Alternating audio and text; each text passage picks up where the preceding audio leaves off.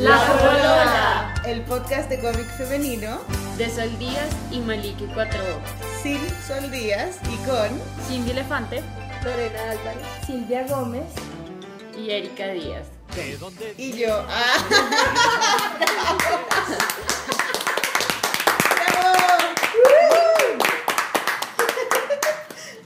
Bueno, estamos aquí en Casa Tomada, en Bogotá, haciendo esta edición de La Polola que es, va a ser bastante particular.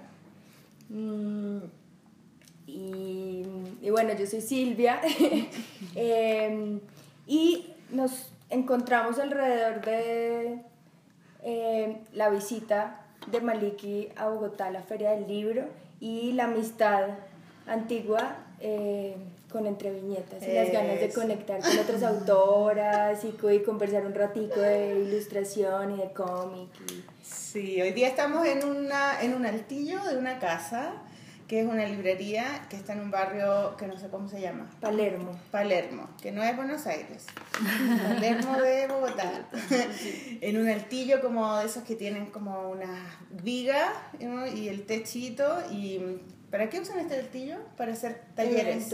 Eh, sí, se proyectan películas, se hacen charlas. Sí, es muy lindo. una casa antigua, súper bonita. Vamos a poner fotos en el blog para que vea la gente dónde estamos.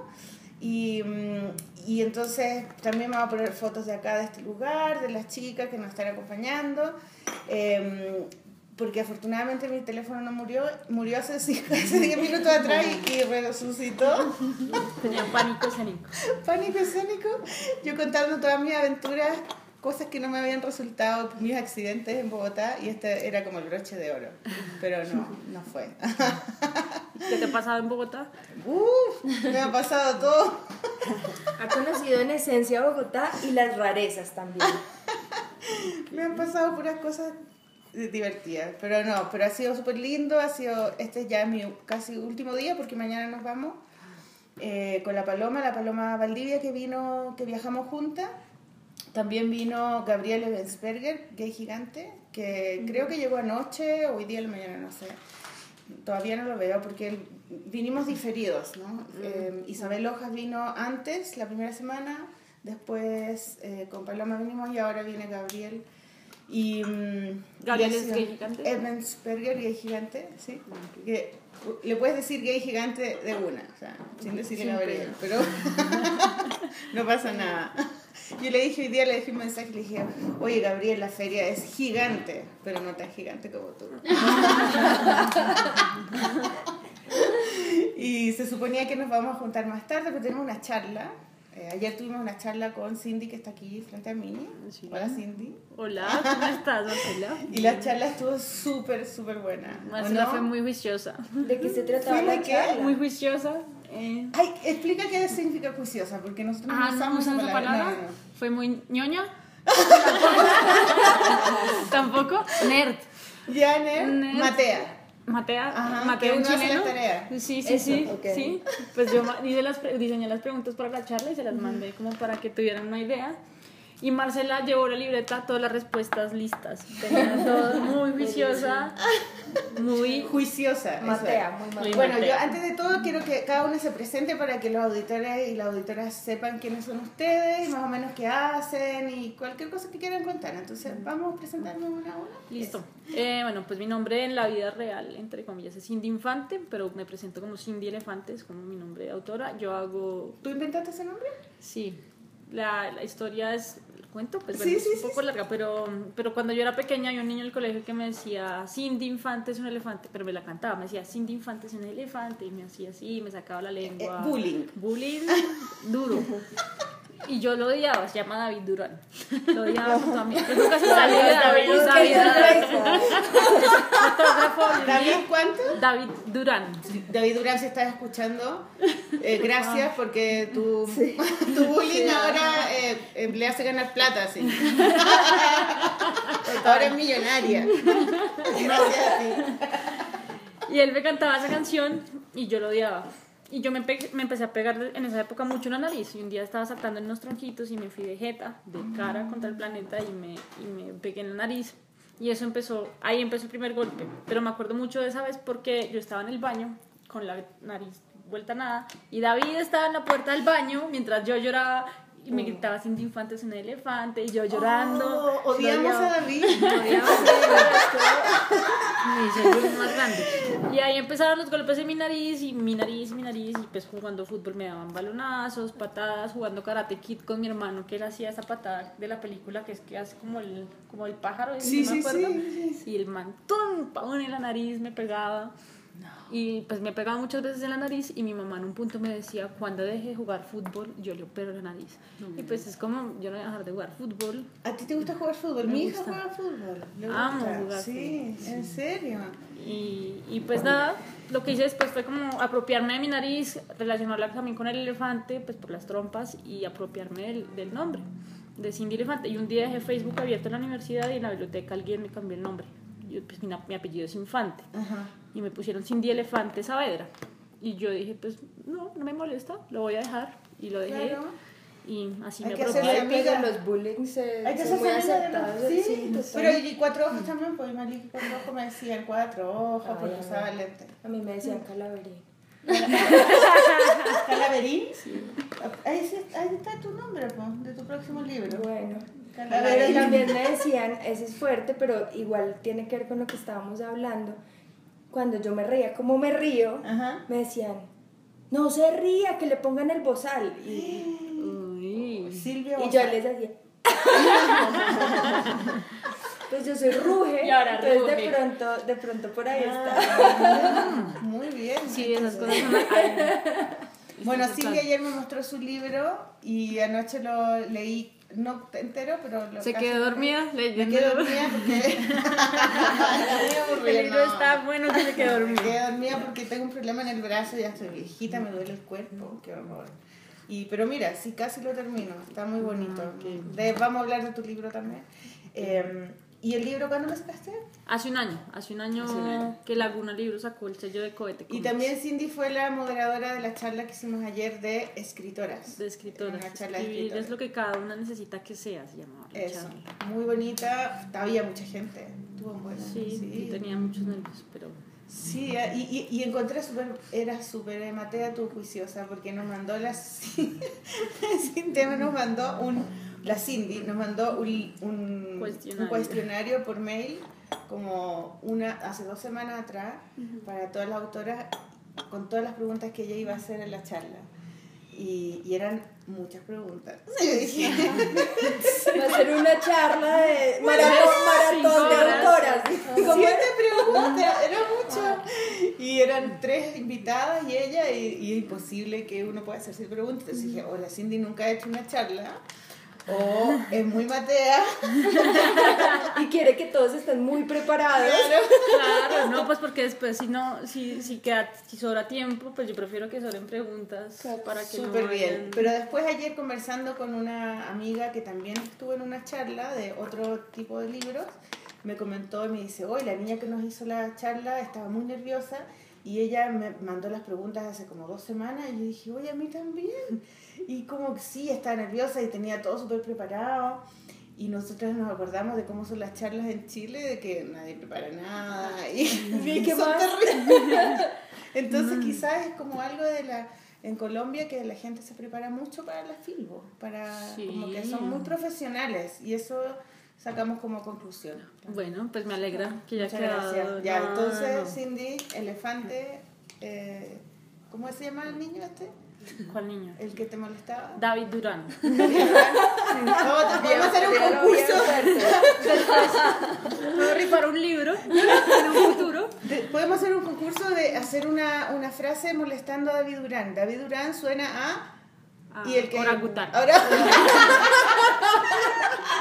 David Durán suena a orangután. Podríamos hacer un concurso de quién manda el bullying más pesado. No, Sí, sí. mala idea. A mí me gusta, me gusta. Bueno, Cindy, bienvenida. Muchísimas Lorena. gracias. Eh.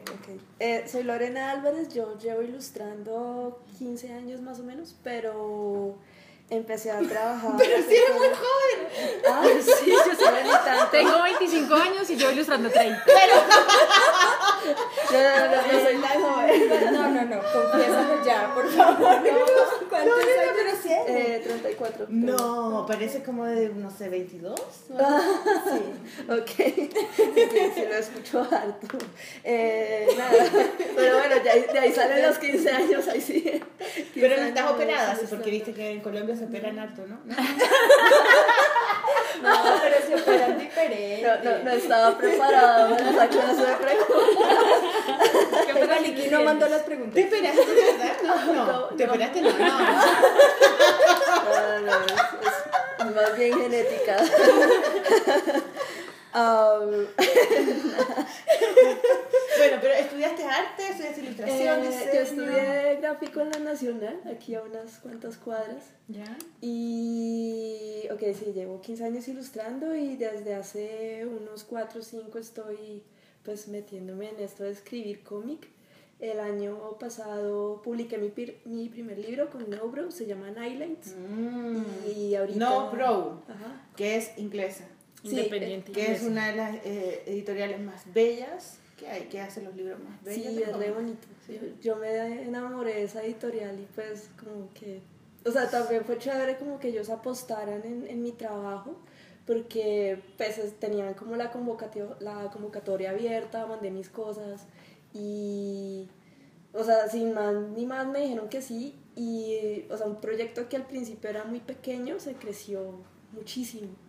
Sea, yo pensaba mandar como una antología de historias muy corticas de seis páginas y ahora cada historia tendría que ocupar como 54. Entonces es como... Pero el libro que publicaste es una historia entera.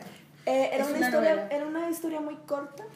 Eh, estaba como la idea principal, como el personaje medio definido. Y pues, bueno, no sé cómo, o sea, lo que te digo, fue una apuesta de ellos como bastante grande, creo. Y dijeron, no, pues nos gusta un resto, pero chévere que cojas esa historia tan cortica y la hagas ocho veces más grande. O sea, fue- fue- ¿Y sobre qué es la historia? Eh, es una niña Tiene muchas preguntas la Qué Cindy. pena. Y ya las ¿Recibiste el correo?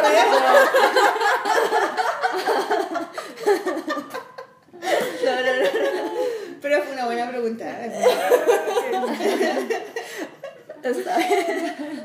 Eh, no, es una niña que estudia en un colegio de monjas que dibuja muchísimo y que en algún momento se le aparece otra niña que decide ser su amiga, pero en realidad es como una entidad. ¿Es una que- niña muerta o es una.? No, no es un fantasma, es más bien eh, como, Como un una- reflejo del personaje principal. Mm. y pero que actúa en contra de ello entonces es pues el rollo que yo quería como, como trabajar ahí es eh, un poco la creatividad y el ego del artista. También pensando mucho pues en la experiencia que yo tengo dibujando que pues, es algo que he hecho toda la vida y que pues a medida que crezco y que cambio como que tiene sus propios retos y sus propios problemas no como hay trabas que, que, que me toca como superar ¿Y ese, ¿Y ese libro lo publicaste? Tú dijiste que llevabas 15 años ilustrando. ¿Eso, quiere decir que eh, ilustrabas comercialmente? Como Sí. para Sí, eh, sobre libros todo. de niños, Libro, libro infantil. revistas. Ajá, ya. revista, sí, yo empecé, de hecho, uno de mis primeros trabajos está la revista Tú, está Ya. publicidad. ¿Y en qué Entonces, minuto te pusiste a hacer los cómics? Como... Pues es que siempre me gustó mucho, pero era algo que me intimidaba bastante porque eh, precisamente era algo que se muestra muy masculino y que se enseña mucho desde la mirada masculina, Sí. eso. Y también porque yo creo que uno se vara mucho pensando en que le va a llegar a uno una historia épica, pues que va a romper con todo, pues cuando eso no funciona así. O sea, yo creo que eso funciona como desde cosas muy pequeñas que uno tiene que ir desarrollando. Entonces me tocó como darme cuenta de eso, o sea, como asumir eso como algo completamente nuevo, inventarme mis propios métodos para, pues, para poder trabajar. Claro, y cuando uno no tiene training claro, de, de literatura y de escribir historia, sientes que no eres, que no es tu medio. Entonces, ¿cómo. ¿cómo voy a hacer algo que no he hecho nunca? A lo mejor no, no tengo cómo medirme, lo voy a hacer mal. Y por eso creo que una de las razones que las mujeres hacen mucha, que son dibujantes, hacen autobiografía, porque es lo que está más a mano. No voy a inventar nada, voy a contar lo que me pasa nomás. ¿no? Claro. ¿No, ¿No haces autobiografía tú? No, pues mi vida es muy aburrida. Es que dibujo mucho. Sí, me la paso dibujando. ah, pero de hecho los primeros ejercicios... ¿No conoces a David, ese niño? que Todos tenemos un David. Un David Durán. Nuestras vidas. ¿Te imaginas que hubiera sido como Polola de David Durán? Es que es mi hermano. Es que en realidad estoy acá en su representación. Vengo a limpiar el nombre de. Pobre, deben arder las orejas. No, los primeros ejercicios de narración fueron autobiográficos, pero siempre, o sea, siempre ah, tratando de hablar como de música o como, em, o sea, revisar el pasado un toque. eh, pues de hecho varias de las ideas, o sea, revisar mi educación, revisar eso, la música, mi relación con el dibujo, eh, me sirvieron mucho para escribir Nightlights, que pues igual es una historia de ficción. Nightlights se llama la, la. ¿Y, y está, tiene versión en español? Sí, no? sí, va a salir con Astiberri ahorita. ¿Y cómo se va a llamar? Luces nocturnas. Qué lindo. Sí, Astiberri de España. Sí. ¿Y cómo Sí, te sí. fue en el trabajo con los editores? Porque si tenías, me imagino que si tenías una, un planteamiento tan chico y después te dicen, no, tiene que ser el triple, que ¿cómo fue el acompañamiento de ellos o cómo No, trabajaron pues, me tuvieron mucha, mucha, mucha paciencia. Eh, entonces sí tocó empezar otra vez de cero, como plantear el script, eh, darle carnecita a los personajes. ¿Todo esto fue por tanto- correo? Qué pena. Sí, todo eso fue por correo. Yo, yo vine a conocer a- al equipo de Nobro hasta el año pasado, ahorita. En el lanzamiento. No, de hecho el, el libro se lanzó en octubre del año pasado. Entonces es, es ¿Y fuiste? ¿Fuiste para allá? No, No. no, pero sí fui ahorita a Estados Unidos, que fue la... O sea, primero fue en Inglaterra, de Europa, y luego llegó a Estados Unidos. Entonces eh, ahí sí pude Qué buena, Sí, súper, chévere, súper. súper chévere. Muy bien, ahora la siguiente invitada. Yo soy Silvia, Silvia Gómez. Mm, yo trabajo eh, con Entre Viñetas. eh, organizamos el festival una vez al año y diferentes actividades durante el año. Entre Viñetas es un festival. Entre Viñetas es una plataforma que traba, de gestión que trabaja con cómic, narración visual, dibujo, eh, fanzines, bueno, publicaciones independientes. eh, ¿Es una editorial tiene- también? también tiene una parte editorial, eh, publica una revista que se llama Larva. Eh, también tiene un espacio en El Espectador, que es un periódico eh, nacional. Una vez, al, una vez al mes están publicando autores de cómic. Ya. De hecho, Cindy ha publicado un montón ahí. Eh, que está muy chévere porque, porque creo que no hay más espacios en periódicos que tengan eh, que estén publicando Una vez me invitaron, pero no pude hacerlo. Nunca puedo cuando me invitan a hacer cosas extra de, mi, de lo que tengo que hacer. Siempre, ahora por ejemplo los chicos de la musaraña, ¿los conocen? En ellos no, Argentina sí, también te van a hacer un libro, me dijeron y me llamaron, me dijeron ya, está, estamos en el deadline, hay que mandar el cómic, son cinco páginas.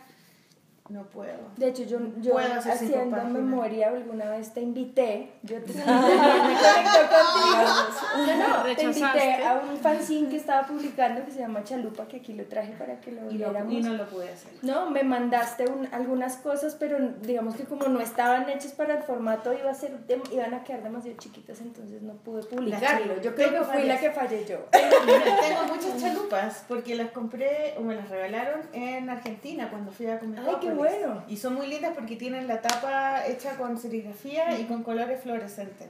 Y se las mostré a mis alumnos, siempre se las muestro porque son distintos, es un, es un formato distinto de fanzine porque tiene como, es como una cosa artística, tiene una cosa plástica muy fuerte, es bonita. Qué bueno. lindo.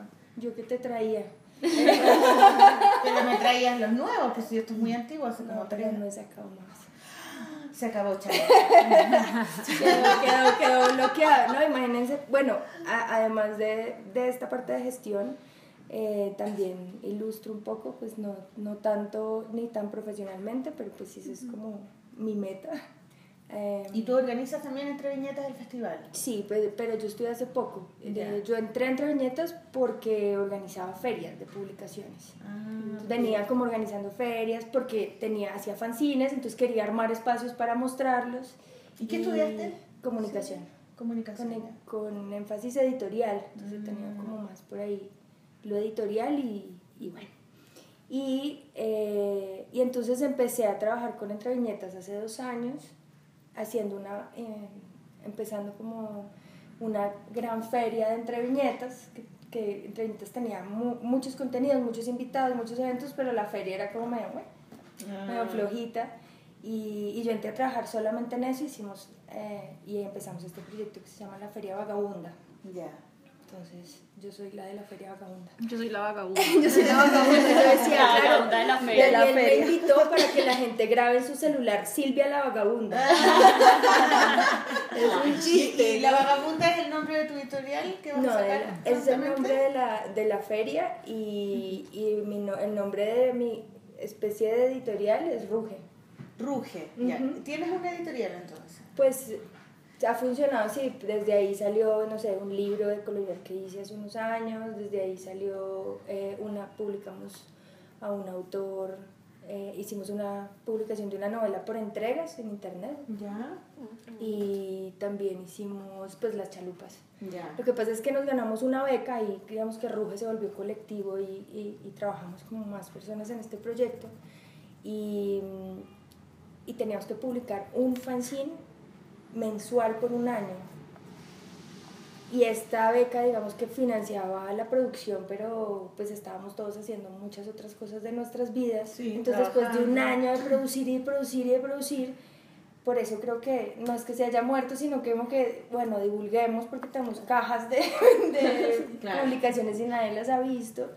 Eh, y después yo creo que al parar también, como, no, sé, nos pusimos a hacer otras cosas y ya no, perdimos el ritmo también. Pero es como mi celular, que se como que se fue a dormir un dormir un rato. rato, sí, pero la idea sí es, sí es seguir, volver, no sé si con Chalupa o hacer alguna otra publicación, pero la idea de, de la publicación como un espacio de encuentro y de diálogo entre autores diversos, porque de hecho aquí hay de, de diferentes partes, sobre todo argentinos y colombianos, es a mí en lo personal me parece muy interesante, muy nutritiva como hacer eso.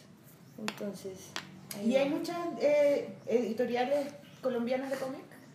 no tantas, No, pero sí están creciendo. ¿Cuántas hay, más o menos? ¿Tres, cuatro, cinco, seis, siete? Yo, cuatro. Cohete.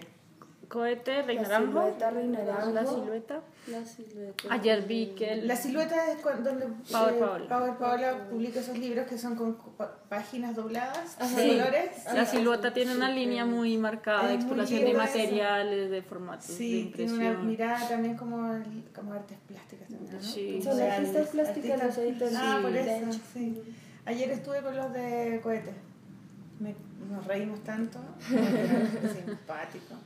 Pues son apuestas, yo creo que ha, eh, ha crecido mucho la escena y, y el hecho de que haya surgido un, un sello especial de cómic y digamos la escena independiente en general, no solo de cómics, sino de editores jóvenes que le están apostando a pensar el libro desde muchos lugares y, a, y a inventarse diversos proyectos editoriales y a pensar el libro como objeto también, porque creo que esa, como hay toda una, toda una ola de, de, de muchas iniciativas que, que dicen, bueno, hay toda una amenaza del libro, pero como así, o sea, hay que hacer bonitos libros, ché- libros chéveres, hay un montón de gente haciendo Sí. cosas como publiquémosla.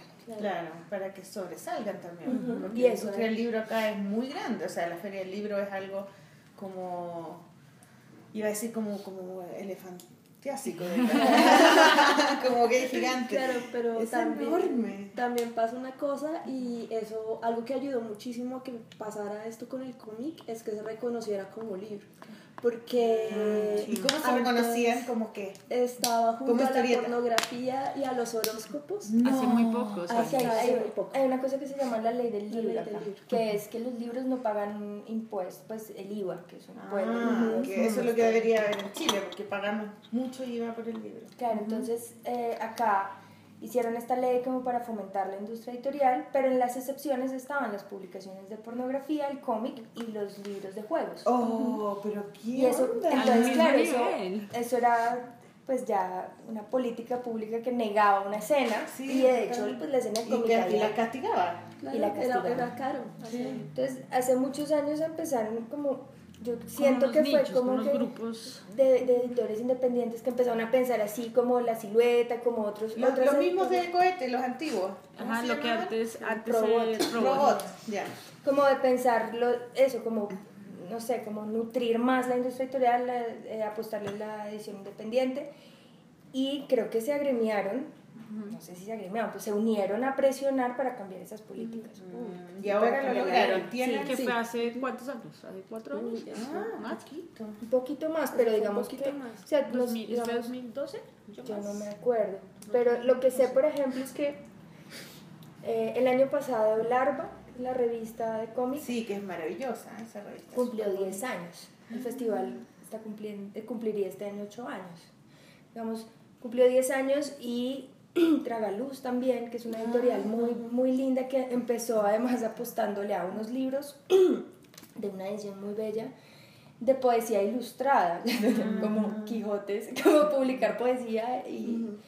em, entonces, como e- ellos también son, son otra editorial que, si bien no publica cómics, sí publica libros ilustrados. Le han gustado mucho la gráfica, sí. Les gusta mucho la gráfica y son muy poetas también en su... Sí. O sea, tienen una línea muy poética en, en todas sus decisiones editoriales. Eh, ellos también cumplieron 10 años. Entonces, digamos que Mm. uno ma- ve como en estos últimos 10 años han habido muchos y como eso es la silueta, hace, no sé si 10 o más, pero también es un poco... Y en Filbo tienen un stand, como el stand que ¿Quién? fui ayer. ¿Tragaluz? Sí, era un Sí, stand con sí. muchas editoriales Independientes. Sí. ¿Y el resto del, de- del galpón también tenía que ver con eso o no? Es que, ¿sabes? Hace como en el 2000, es que creo que fue en el 2012, hicieron una vaina que se llamaba la Ruta de la Independencia. Y todas las editoriales independientes, o sea, hubo como un grupo de editoriales, no todas, pero un grupo, en donde estaba al inicio Rey Naranjo, La Silueta, estaba Laguna, estaba El Peregrino, como ese el que viste ayer, ese sí.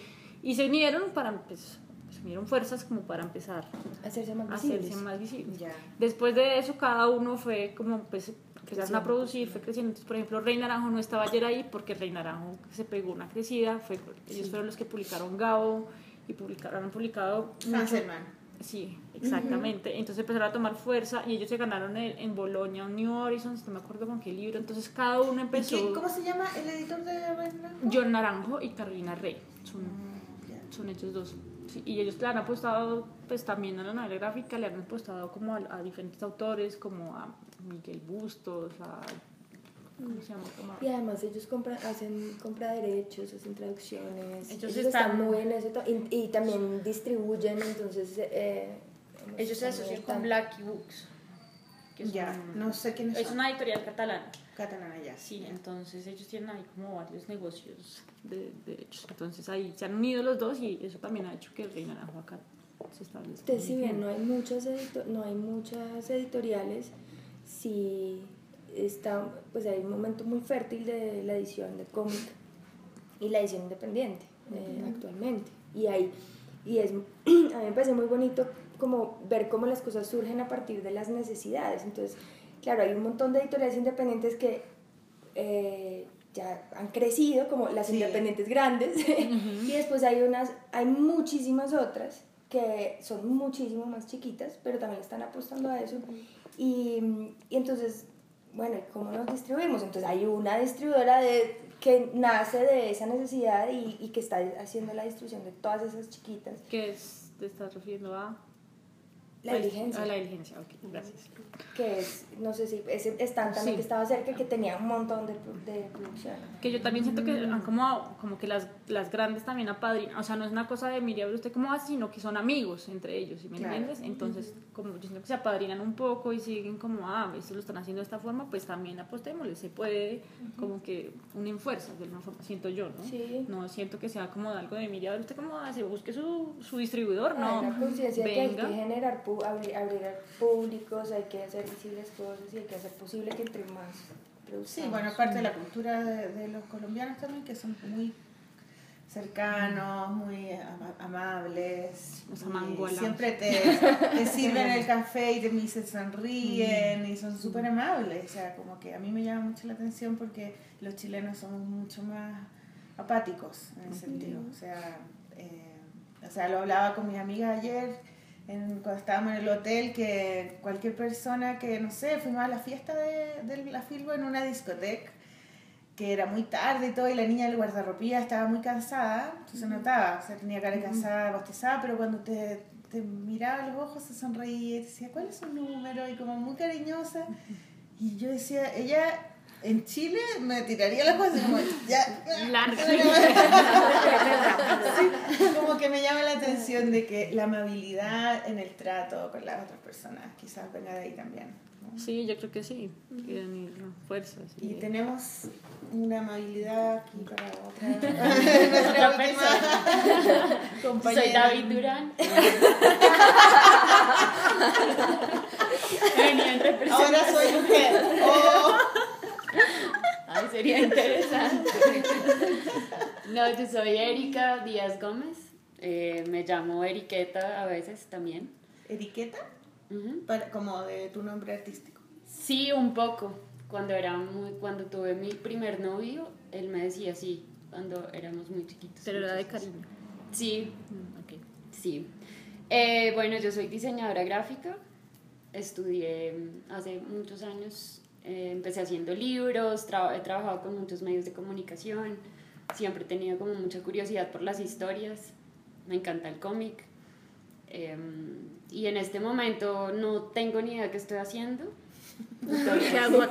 Diseñas, aquí. diseñas libros. ¿Eso haces? Eh, bueno, pues diseñé libros durante mucho tiempo, trabajé haciendo libros infantiles incluso eh, en una editorial que es bastante grande acá, Villegas Editores. Eh, entonces, digamos que mi, mi entrada al diseño fue a partir del libro, pero luego de muchos, yo creo que yo tengo un, problema, es que yo soy una persona muy curiosa y eso, eso es como una cosa muy chévere, pero también es un poco una una desgracia a veces. Entonces nunca estoy mucho tiempo dentro de algo. En este momento, hace dos años me fui a explorar otras cosas y a pensar en otras cosas a Suecia. ¿A dónde? A. Suecia. ¿En serio? Entonces, Entonces, súper bacán que seas eh, curiosa. sí, y quise como explorar otras cosas. Eh, volví de Suecia hace unos meses y ahora ¿Y estoy, cuánto tiempo estuviste en Suecia? estuve dos años. Dos casi. años. Entonces ahorita estoy un poco como intentando encontrar nuevos caminos para el diseño, para las historias, para mm, todo. No sé, no sé muy bien qué estoy haciendo. ¿H&M es de Suecia? ¿Cómo dices? ¿H&M es de Sí, Suecia? sí. ¿Y, te- ¿Y fuiste a H&M? ¿Había? Me dijeron que había una tienda nueva de H&M La están es- inaugurando hoy. Acá, sí. Que es la. No, no, no, no. Sino que ellos Ah. tienen una nueva marca que es como ropa más pro. Sí, cosa. Esa.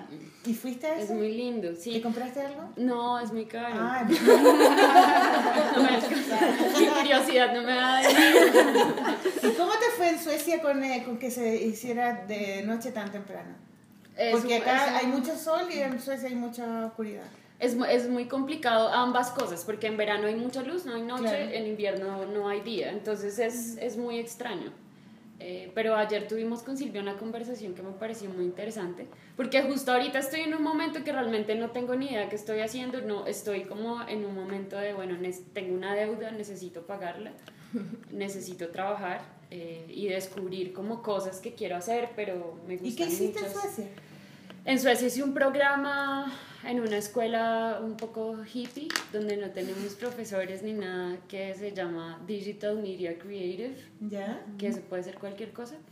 Es un poco como a descubrir varios caminos, eh, varias técnicas de, de trabajo de colaboración, de lo que se llama innovación, como de formas diferentes de, de percibir el mundo. Pero es que ella está siendo muy tímida cuando está contando las cosas porque en realidad yo encuentro muy interesante lo que hace, lo que está haciendo ahorita y es como facilitando procesos de creación colectiva a través de unas herramientas eh, como de encuentro entre las personas y de como, eh, no sé, encontrar co- como metodologías para encontrar eh, soluciones creativas, Ya. pero en construcciones colectivas. Entonces arma, o sea, tiene unos grupos de trabajo, invita gente y ella lanza como unas actividades y propone unas cosas y la gente empieza como a confrontarse consigo misma, pero entonces a, a aliarse con el otro y a armar y a inventar y a encontrar como... Entonces podrías trabajar en entreviñetas. Sí, eso, le estoy- es que eso es lo que le estoy diciendo. Pero ahí tienes trabajo, con eso pagas tu deuda. Y, y-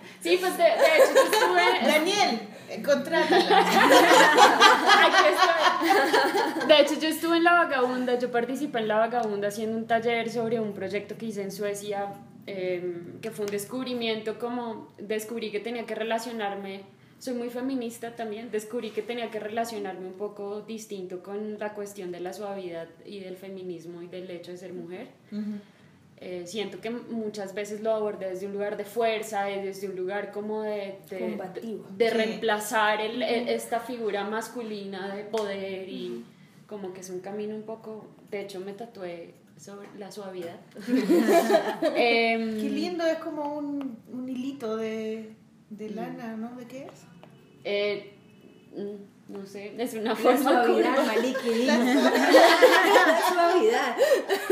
Pero entonces eh, hice, es, en uno de los proyectos que iba a hacer en Suecia de colaboración, pensé en hacer un proyecto sobre aborto en Colombia. Quería hacer como generar una discusión de esto y hablando con una persona, con una mujer muy eh, maravillosa que conocí, una danesa, me, me hizo caer en cuenta que necesitaba relacionarme un poco con, con algo un poco más suave. Entonces empecé un trabajo sobre la belleza, eh, en donde tenía conversaciones con las personas sobre lo que era bello, o- sí, sobre, como indagando un poco sobre la belleza. Y digamos que el eh, hice algunas entrevistas, yo quería hacer como algunas entrevistas anónimas, eh, pues pensando en la imagen y tal. Entre ellas Silvia participó con una historia muy linda.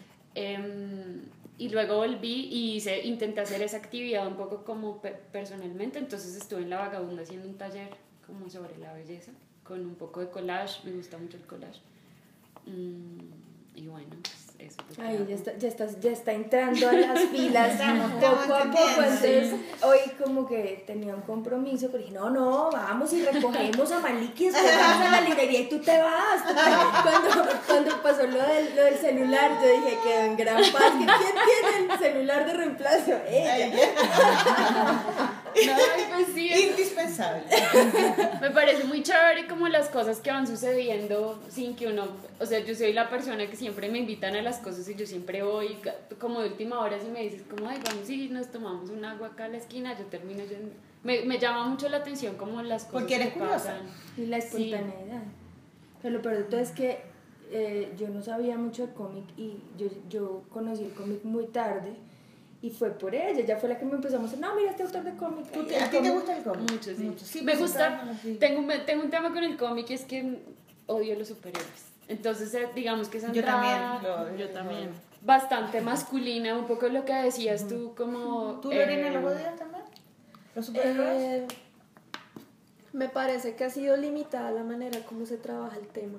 Ahorita, ahorita hay mucha gente que está camellando como otros ángulos Mm. y eso me parece interesante. Porque igual el, el lío del superhéroe, el personaje me parece chévere, o sea, como la premisa, pero durante, ¿qué? O sea, Pero su representación. 70 años se les ha dado, o sea, dos centímetros de, de, de investigación y de, de, pues, de pensamiento. Y ahorita hay mucha gente camellando, sí, tra- eh, el problema de género, eh, de, raza, de étnico. clase, sí. Entonces se, se ha enriquecido un montón. Yo creo No, que ahorita no lo odias, odias, no. No, no, no, No. para nada, no. O sea, creo que es algo que merece la pena volver a ver, volver a revisar. De pronto replantear también Sí. cómo se cuenta.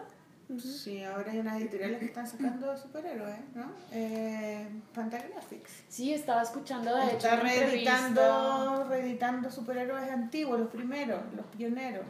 Estuve escuchando un podcast con una artista, ella, ella es artista de cómics, ella es musulmana. Yo nunca la, ¿La había pianista? escuchado. No, sé muy bien, No, no pero sé. estaba contando de un cómic que tiene con Marvel ahorita, que de hecho fue como súper ganador en ventas. Me pareció muy interesante. Pero entonces, el, digamos que mi contacto fue mucho más con el cómic de autor. Sí. Empecé como cuando... De vi- principios de los 90, los que empezaron a salir en esa época. ¿no? Cuando vi que yo, yo trabajé un tiempo haciendo infografía dentro de mi todas las cosas que he dicho eh, conocí a Chris Ware Eh, El rey de la infografía. cuando entré cuando Ware fue como una explosión además que fue en una Qué librería maravilla eso, ¿no? Sí. Es como uno dice, ¿cómo hizo esto? ¿Cómo se lo ocurrió? Él me parece como una. me- me- yo yo tengo una relación muy. un poco triste con él porque me. Él es una persona como tan prolija en lo que hace que yo pienso que no, no debe hacer No absolutamente nada más en la vida. No, es como. Es como Él es, él es un superhéroe real, digamos, ¿no? O sea, superhéroe a Chris Ware total, ¿no? Y uno ve esas cosas que son como un millón de cuadritos y es como, señor, no vaya y desayune. Pero él es muy lindo, tú le habías escuchado a él hablar en la... en- Yo lo descubrí en una librería. Yo en esa época vivía en Sao Paulo y tenía una vida como. En Brasil. Me- sí. eh, y ya en una me había una ¿Y librería. qué que se hacía en Brasil? Yo estudié en Brasil, en la universidad. Curiosear así. Sí, de así. y, y en la, en la en- había una, hay una librería muy grande en Sao Paulo que se llama la Librería Cultura. Es, es muy grande, es muy linda. Y yo siempre me iba allá como a leer, porque no tenía plata para comprar los libros, entonces iba y me los leía en la librería. Y ahí conocí a Chris Ware y eso fue como... Esos libros gigantes, que así como que eran como para gigantes, ¿no? Como que uno los abría y es como que... los libros de arriba. Impresionante. Qué bonito. Y bueno, sí, pues ahí como que me gusta mucho el cómic de autor. eh, y ya, pues eso es lo que tengo para decir. Hola, mucho gusto. Soy hermana de David. Todas conocen a David. Oye, chiquillos, ¿ya ustedes han, han escuchado la polola, cierto? ¿O no? Yo empecé alguna vez a escucharlo y dije, como no entiendo nada. Está, ¿en qué, qué idioma es este? Está en chileno. chileno. Porque decíamos mucho garabato, por eso, groserías. No, muchas expresiones que y se reían y yo, pero no entiendo. ¿De qué se ríen? Oh, Sí. No somos muy internacionales entonces. Hablan un poquito rápido. Ah, Cuesta- no, a mí pero me vamos a cuesta hacer después un una encuesta a ver si en Chile les entienden a ustedes. Eso me parece una buena. Sí, porque eh, a veces me cuesta, me tengo que concentrar cuando hablan, cuando hablan entre ustedes, digamos, ¿no? Como ustedes se me dicen, y también no entiendo nada, pero Pero río. La estrategia es reír. Eso, eso fue un chiste, se están riendo. Vale. ¿Está bien? Sí, pero mira, no, mi pregunta era porque en el, por si no lo habían escuchado, en el podcast ponemos dos temas de música, dos canciones, dos temas, pero generalmente de alguien que sea un amigo, un, alguien conocido que no tengamos que pagar derecho. Entonces, eh, se me olvidó preguntarles antes de empezar el programa si ustedes tenían alguna música que pudiéramos poner y que estuviera en YouTube para que la pudiéramos bajar, porque la Sola es la que hace, eh, la que hace la edición del programa. ¿Ustedes tienen algún amigo músico o alguien que, que les pueda prestar un par de canciones?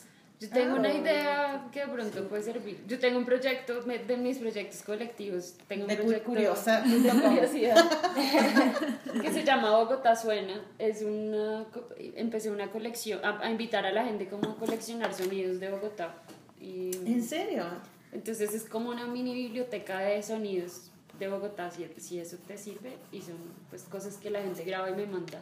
Ah, ¿Pero es música? No, pues son sonidos. Ah, ah, ¿Hay alguna música? Como de- Ah, se pueden escoger un par. ¿Cierto? De paisajes si de, sirve, de Bogotá, ya que estamos, ya que estamos Sí, y no tienen... Me, cuesta a mí el, el arte conceptual, pero... Para serte sincera, Gracias, pero no, gracias. me cuesta, me cuesta, pero, pero, no, no, pero igual soy un poco curiosa. ¿no? pero hay, ¿hay alguna canción que Sí, tú sí. tienes alguien? ¿Que- ¿Quién Tiene se marido. ¿Marido músico? Sí. ¿En serio? ¿Quién Y es el músico más. Ay, ay, ay. Ahí también es. ¿Quién Preséntalo, Es preséntalo. marido, calle 13. Es tu marido. Residente. Oh, ¿te imaginas?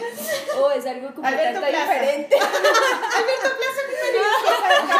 Carlos Vives. ¿Quién es? ¿Quién es? Eh, bueno, se llama Guillermo Bocanegra, él tiene, eh, es guitarrista y ahora justamente eh, pues tiene un trío, hace parte de un trío que se llama Trip Trip Trip, ¿Ya? eh, trío de guitarras que justo hace poco eh, lanzaron su último disco que se llama Como quien oye llover. Entonces podríamos poner algo de... Ya. de- Mira, hagamos una cosa, pongamos un, una- un tema de tu, de tu marido. Trip, trip, trip. no sé. Y al final, el último, hacemos una sele- tú me haces una selección de los sonidos de Bogotá para no ser tan mala onda. y como, no, no gusta. Para el final, para poderlo cortar. Y así que, suena Bogotá. se- se- terminamos con eso. Entonces, siempre terminamos con, una, con un tema, con una canción o algo así. Ya, hagamos eso.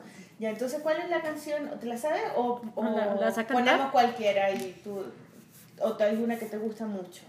Que está dedicada a ti, que te la escribió a ti. Ay, no me la No. no. no, no, no, no hay así, pero, pero sí podemos poner una que se llama Pájaros. Pájaros. Es hermosa. Es muy linda. Es muy Es linda. muy linda. Ya, ¿Qué, entonces- ¿Qué música es? O sea, Es música de cámara de compositores colombianos y es un trío de guitarra, pues lo componen para ellos, pues la mayoría o de las últimas las componen para ellos y pues son tres guitarras haciendo unos delirios muy bonitos. Qué bonito, ya. Entonces, No se es tan full conceptual, no tiene letra, ya, para que sepan los auditores. para que sepan, pero está, está muy bonito, se llama Pájaros de Trip Trip Trip. Muy bien, bravo.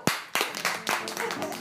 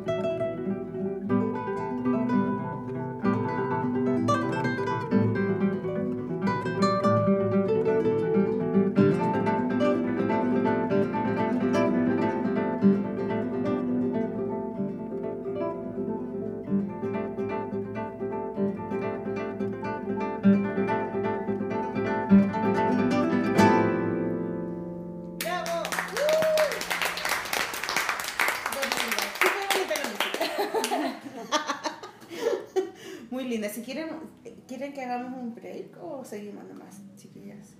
Porque igual podemos poner un, un- un- una pausa y si quieren ir al baño o algo así, o Yo estoy bien, yo estoy bien. ¿Sí? Yo ¿Estás las voy a tener que dejar.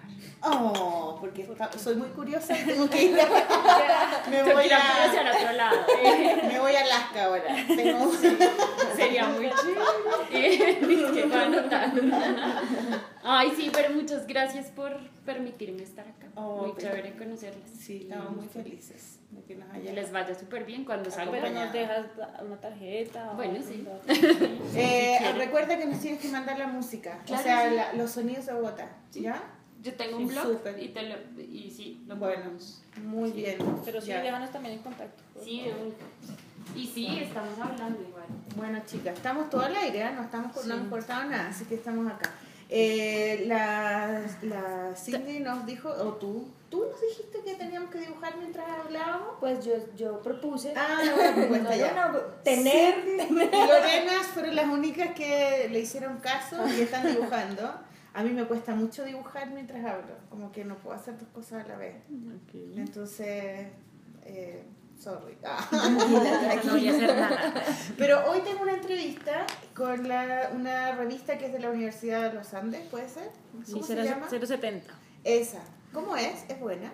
¿O, o es mala? Sí, es buena. Es, ¿Sí? una, es una revista eh, pues que está asociada a la Universidad de los Andes, pero Ya. que igual ellos son como muy libres en sus temas. y que- Bueno, entonces la niña que me va a entrevistar me propuso si yo podía hacer algunos, o sea, que ella me hacía una pregunta y yo le hacía un dibujo.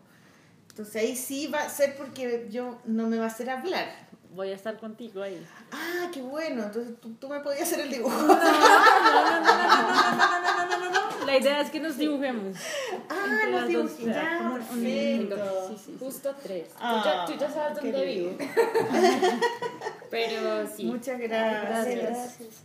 Erri, no, Erqueta, Erriqueta. Eriqueta. Eriqueta, ya, eso. Porque hay un, pe- perdona, pero hay una- un cómic de Liniers que se llama... Sí, yo sé, Enrique. Enriqueta. Eso a veces. No sí. es la misma, No. es otra. Bueno, y los enlaces, N. donde, donde escucha uno lo de Sí, Bogotá. dejémosle a los donde- auditores un enlace para que escuchen y vean tu trabajo. Em, bueno, Bogotá Suena es www.bogotasuena.com ¿Ya? y mi página web es www.eriqueta.com con Q. Y mm, sí, Muy bien. Muy bien, Eriqueta. Muchas gracias por Muchas gracias. Gracias. Chao. Chao. Ya, entonces hoy día me vas a acompañar a la Ah, Ahorita, entrevista. que es ahorita en un rato. Sí, es a las 2. ¿A las 2? Es a las 2. ¿Te dieron a las 2? Bueno, listo. No, es a las Las 3, tres. perdón. Es a las 3 y a las Yo empecé, hay que rellenar. Ah, no, es a las 3 y después a las 4 es la charla. La charla, sí. Sí, eso Sí, ya. Eh, ya, entonces ustedes sí pueden dibujar mientras hablan. Qué bacán. Yo no, yo no puedo, yo no puedo. Eh, ¿qué- Mientras escucho, mientras hablo, no. Mientras escuchas. Claro, es que tú estás dirigiendo este perdón. espacio, Sí, sí, sí. entonces tienes que estar muy concentrada. Contemos un poco eh, eh, los proyectos que hay para la de aquí en adelante, porque Cindy, tú acabas de sacar un libro. Entonces yo estuve leyéndolo. En el podcast siempre hacemos, ya que tú no lo, ha- no lo has escuchado, te explicamos que eh, recomendamos libros con la Sol. Ok. Eh, yo en Chile hay una librería que se llama Plop y que es una librería galería que es muy linda y que les paso el aviso que si alguna vez quieren ir a Chile a mostrar su libro, a hacer una exposición, ese es el lugar donde pueden hacerlo. ¿no? Eh, Los dueños son personas súper, súper bacanes. El Claudio Aguilera es una persona que ha hecho como una redescubrimiento del cómic y de la historia del cómic en Chile es como un estudioso del cómic y mm, su mujer también es editora, tienen una editorial ellos, Grafito Ediciones, y ahí ha ido Power Paola, Madeo González, Renzo, María Luque, eh, y a ellos les interesa mucho que se conozca el cómic de Latinoamérica. Entonces, eh, en el futuro podríamos hacer algo donde ustedes vayan a mostrar sus libros y hacer una exposición de su trabajo, que es muy bonito. Yo estuve leyendo tu libro ayer y me gusta mucho, es muy bonito, es autobiográfico. Y, y que entonces quisiera que nos contara, que les contara a los auditores que, de cómo fue hacer este libro, de qué va, y vamos a poner fotos del libro en el blog para que Ok. lo vean y ojalá que se pudiera vender en Chile, sería, Sería muy buenísimo. bueno. Sí, sería muy bueno. Vamos a tratar de hacer algo ahí. Bueno. Cuéntanos cómo fue hacer Bueno. este libro. Elefantes en el cuarto es el resultado de, de mi proyecto de grado en la universidad. Yo ¿Qué estudié artes visuales Ah, y, y yo quería, yo solo sabía que quería hacer algo gráfico, no sabía qué. Y yo pensaba mucho en mi mamá, yo decía, pues la historia de mi mamá, pues mi mamá nació en un pueblito y después se vino a Bogotá con nueve años, pues tenía como una historia así, yo dije, no, quiero rescatar la historia una de mi historia de mamá. esfuerzo. Sí, de, de campesina, que le tocó venir acá de trabajar en casa de familia y bueno, y yo empecé por ahí. Pero cuando empecé a escribir, yo sentía como que también quería contar cosas mías, como que, no sé, digamos, peleaba mucho en la casa con mi mamá porque entonces yo era la niña de la casa y lavaba los platos y mi hermano dormía. Y entonces yo era como, no, mamá, pues mi hermano, pues íbamos a lavar los platos. pues criando, que el, ma- sí". criando el machismo. Exactamente. Entonces, como que también sentí necesidad de hablar de eso. Y también en ese proceso, pues eso empezó cuando yo tenía por ahí unos 20... Yo estudié primero ingeniería, entonces me ¿Ingeniería? moría. Hice tres semestres de ingeniería industrial. Me di cuenta que algo estaba ¿Eres mal. buena para la matemática? ¿No? No, por eso mismo. por eso. Eso era lo que estaba mal. Pero alguna, alguna tenía, te gustaba algo, ¿no? Lo que pasa es que eh, mi hermano estudió ingeniería Ah. electrónica y física. Tú querías ser como tu hermano. Entonces yo dije, como yo no sé qué voy a estudiar, y pues obviamente cuando uno dice voy a estudiar artes es como, uy no, ¿y de qué va a lo mejor si estudiabas ingeniería no te hacía lavar los platos. De pronto, y me decía como, y además si estoy ingeniería, pues va a entrar a una buena empresa y va a ganar plata, pues Claro, claro. estudio así ingeniería. puedo viajar y qué sé Y yo. no voy a estar en una empresa, y bueno, en fin. Entonces yo terminé estudiando ingeniería industrial y mi hermano me dijo, esa ingeniería es la más fácil, yo le ayudo. Y yo, bueno, listo, entonces empecé a estudiar ingeniería industrial, pero pues ¿Es la más fácil? eso es lo que él dice. No- ¿Qué hace una ingeniera industrial? un- esas, ellos dicen que es la ingeniería que ve todo un poquito, pero no hay nada profundo. Entonces uno va un poquito de automatización de procesos, es el chiste del ingeniero industrial. Nosotros automata- automatizamos procesos en las empresas. Entonces, sí, como... ¿Significa qué significa eso? Entonces, no sé, por ejemplo, me va a inventar si haces sillas de una forma, ellos encuentran una forma de hacerla más fácil, más rápida, más económica y que se venda más rápido. Me estoy inventando. Que Ya. Estoy echando mala charla, pero eso fue lo que me vendieron a mí Ya, ya. y, y ven un poquito de economía y ven un poquito de, de todo. Pero pues yo, y mi mamá, a ver, mi mamá, es importante decir que ya trabajó 40 años en un banco.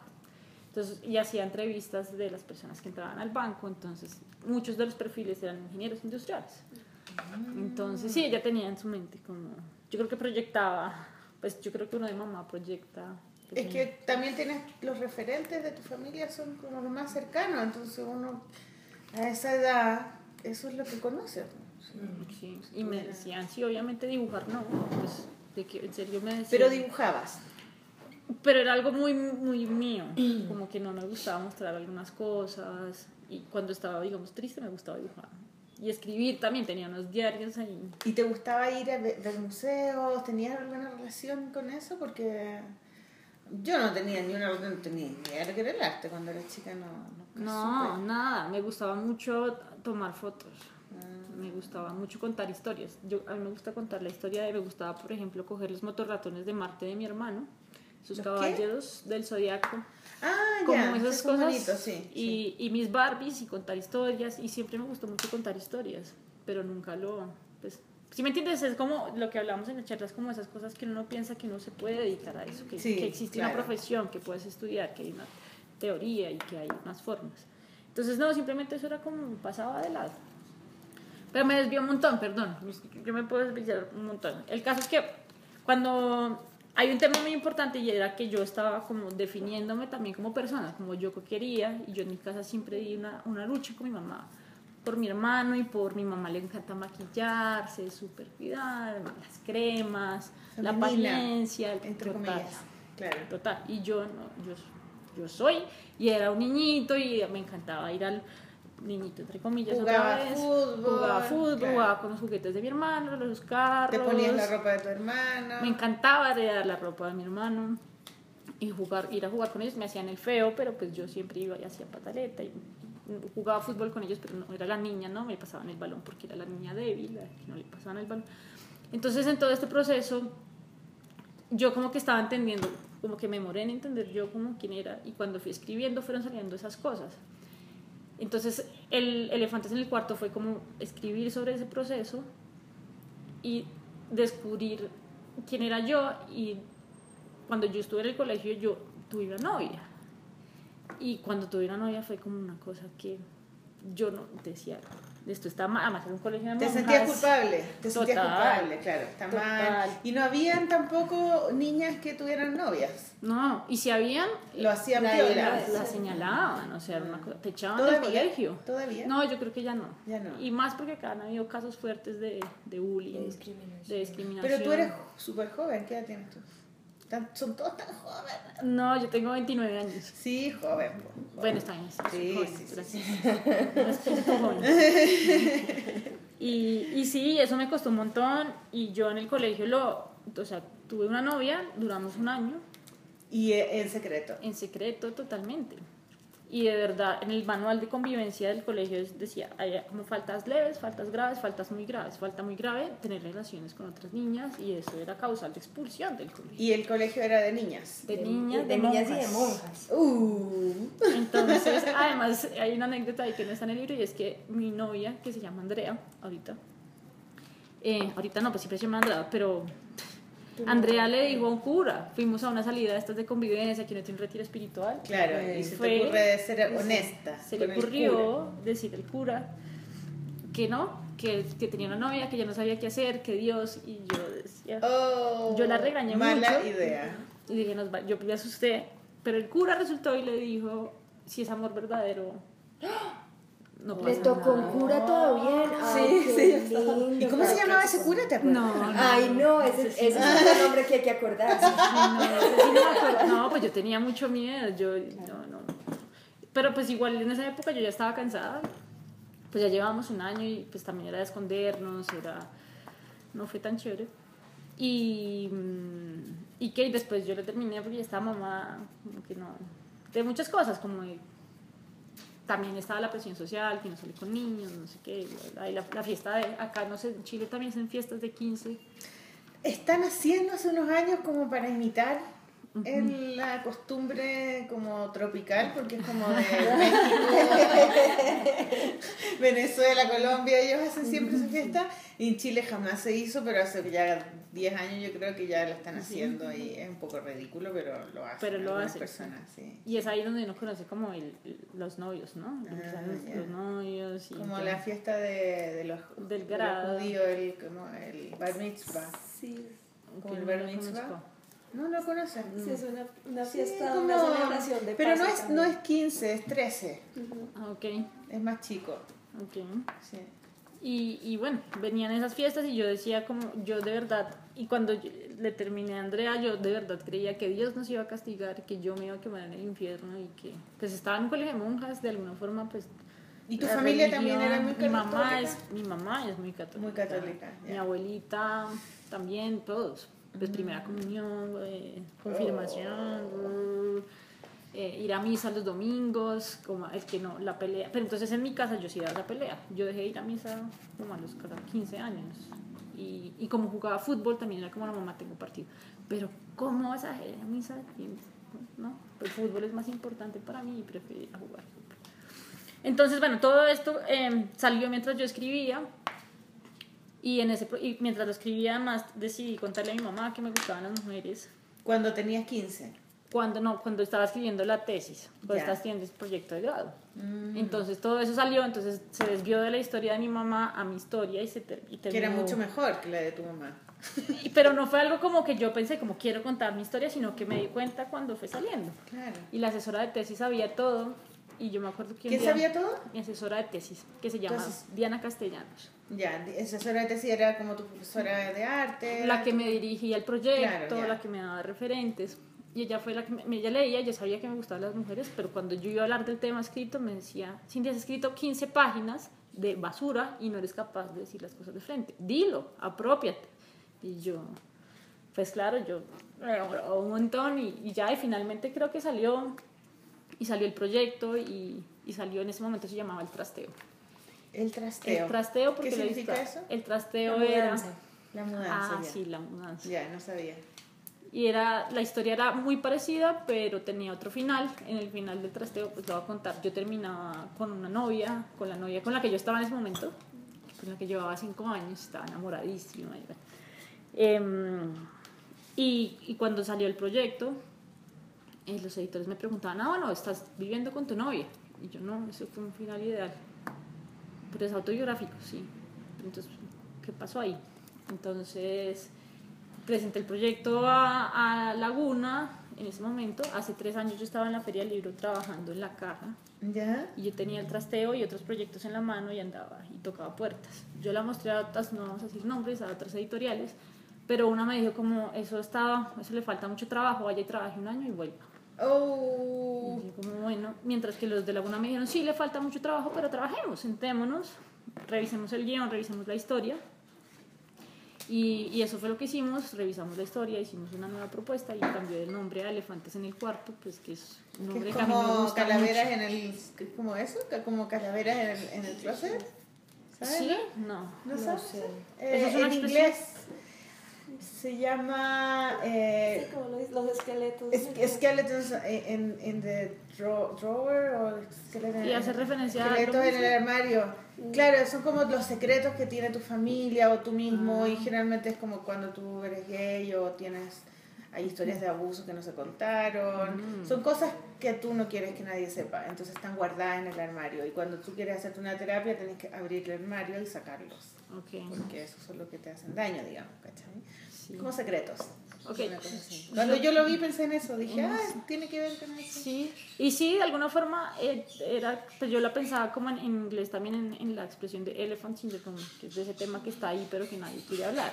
como Elef- un elefante en el claro. Lo que está ahí, que es muy evidente, es pero evidente, el pero mundo se que- hace el loco. Claro, Exactamente. claro. Hay otro que has dicho que es elefante en una en una tienda de, de losa china.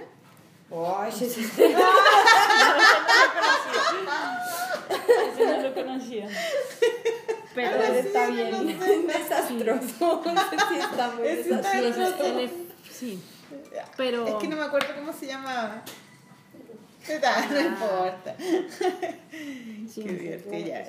entonces de eso se trata y, y pues igual trabajar con Pablo Guerra que fue el editor. Eh, Es muy simpático, Pablo. y, y fue un proceso muy ella. chévere y con las editoras. Y es muy bien, buen guionista, o sea, Es la tiene muy muy- clara en sí. cuanto a narrativa. Tiene ¿Y tú tenías el guion escrito aparte y, y- o tenías un, un storyboard completamente Yo hecho? tenía un, un, pues un guion, pues no, yo no sé nada de guiones, pero tenía una historia escrita muy chambonamente escrita.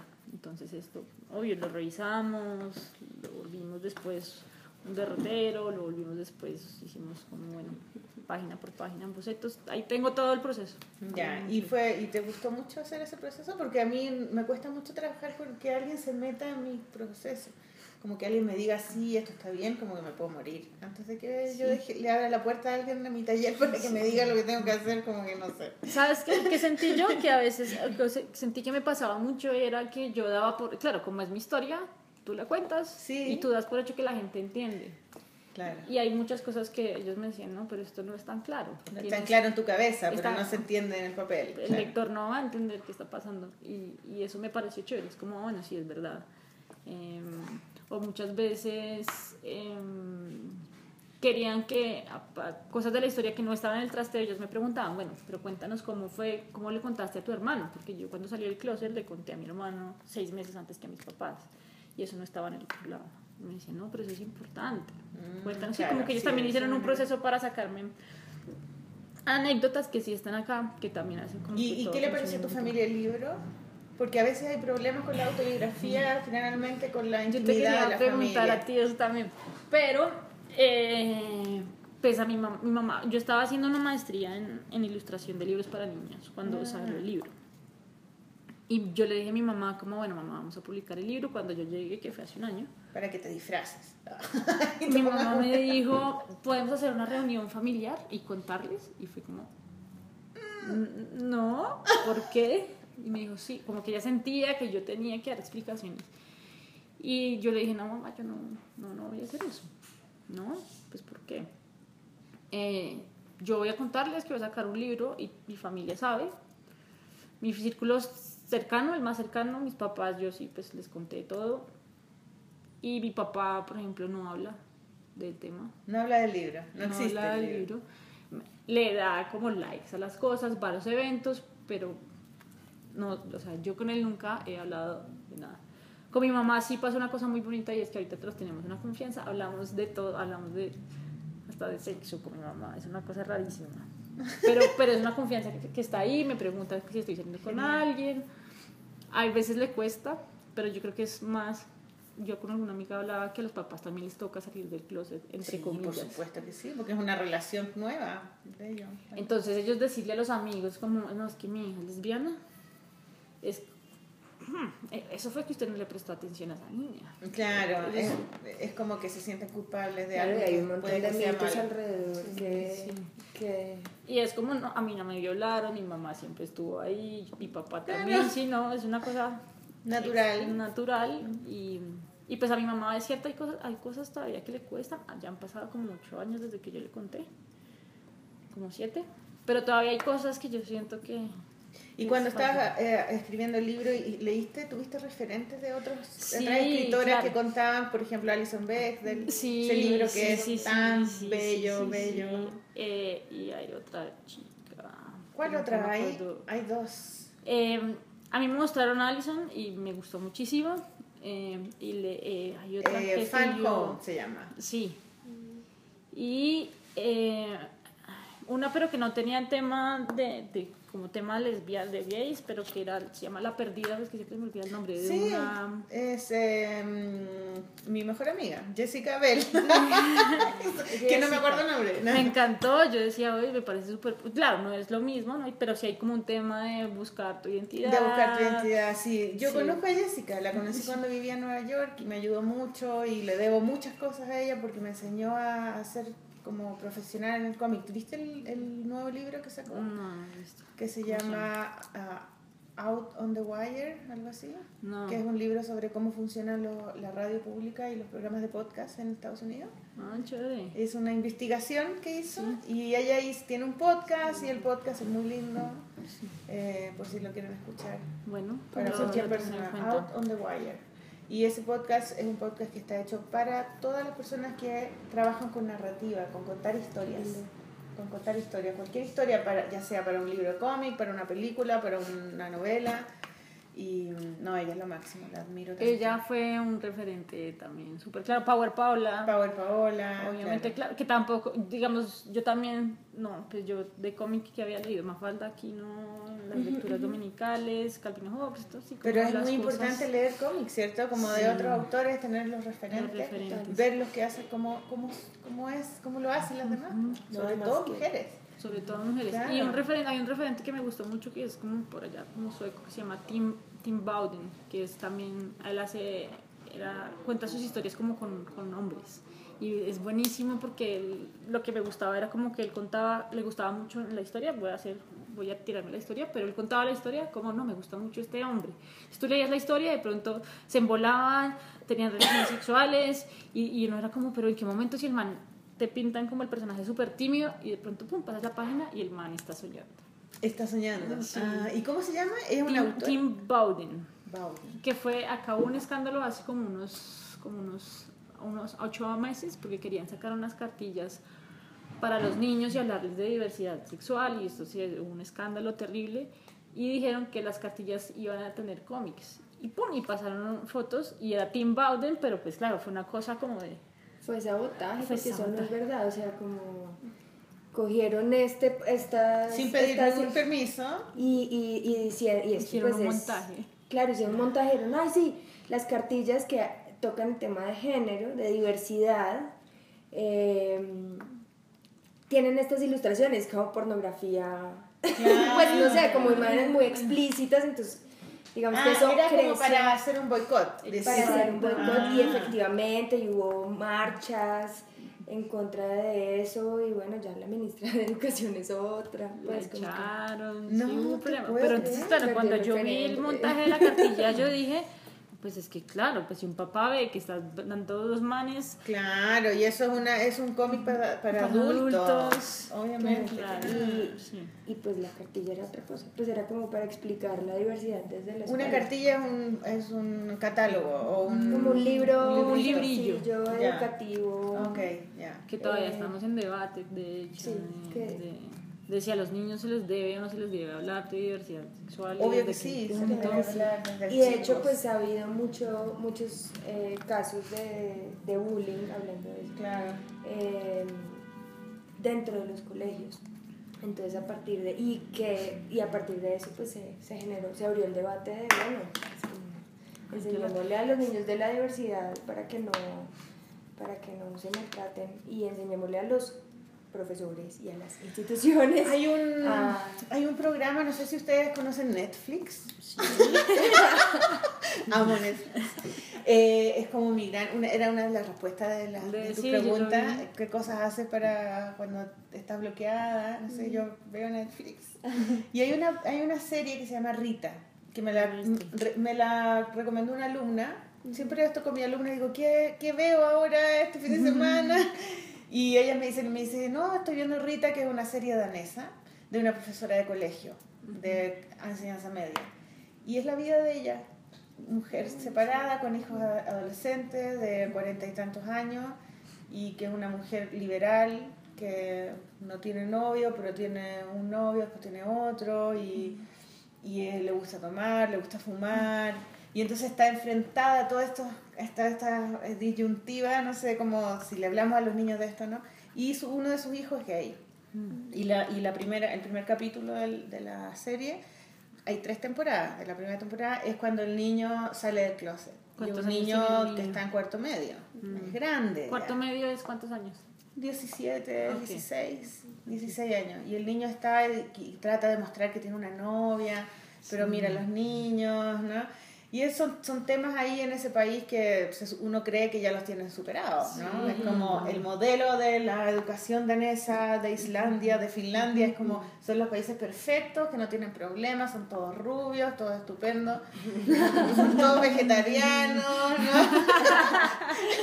no tienen problema con, con, con, De con el corrupción. gay, de corrupción, con los homosexuales, ya. Sí. Entonces, uno es súper buena porque tú te fijas que en realidad sí tienen conflictos con eso, hay mucha gente que, que tiene prejuicio, entonces ella está, hay una, hay una escena no sé en qué temporada esa, eh, eh, sucede porque yo vi todas las temporadas el fin de semana juntas.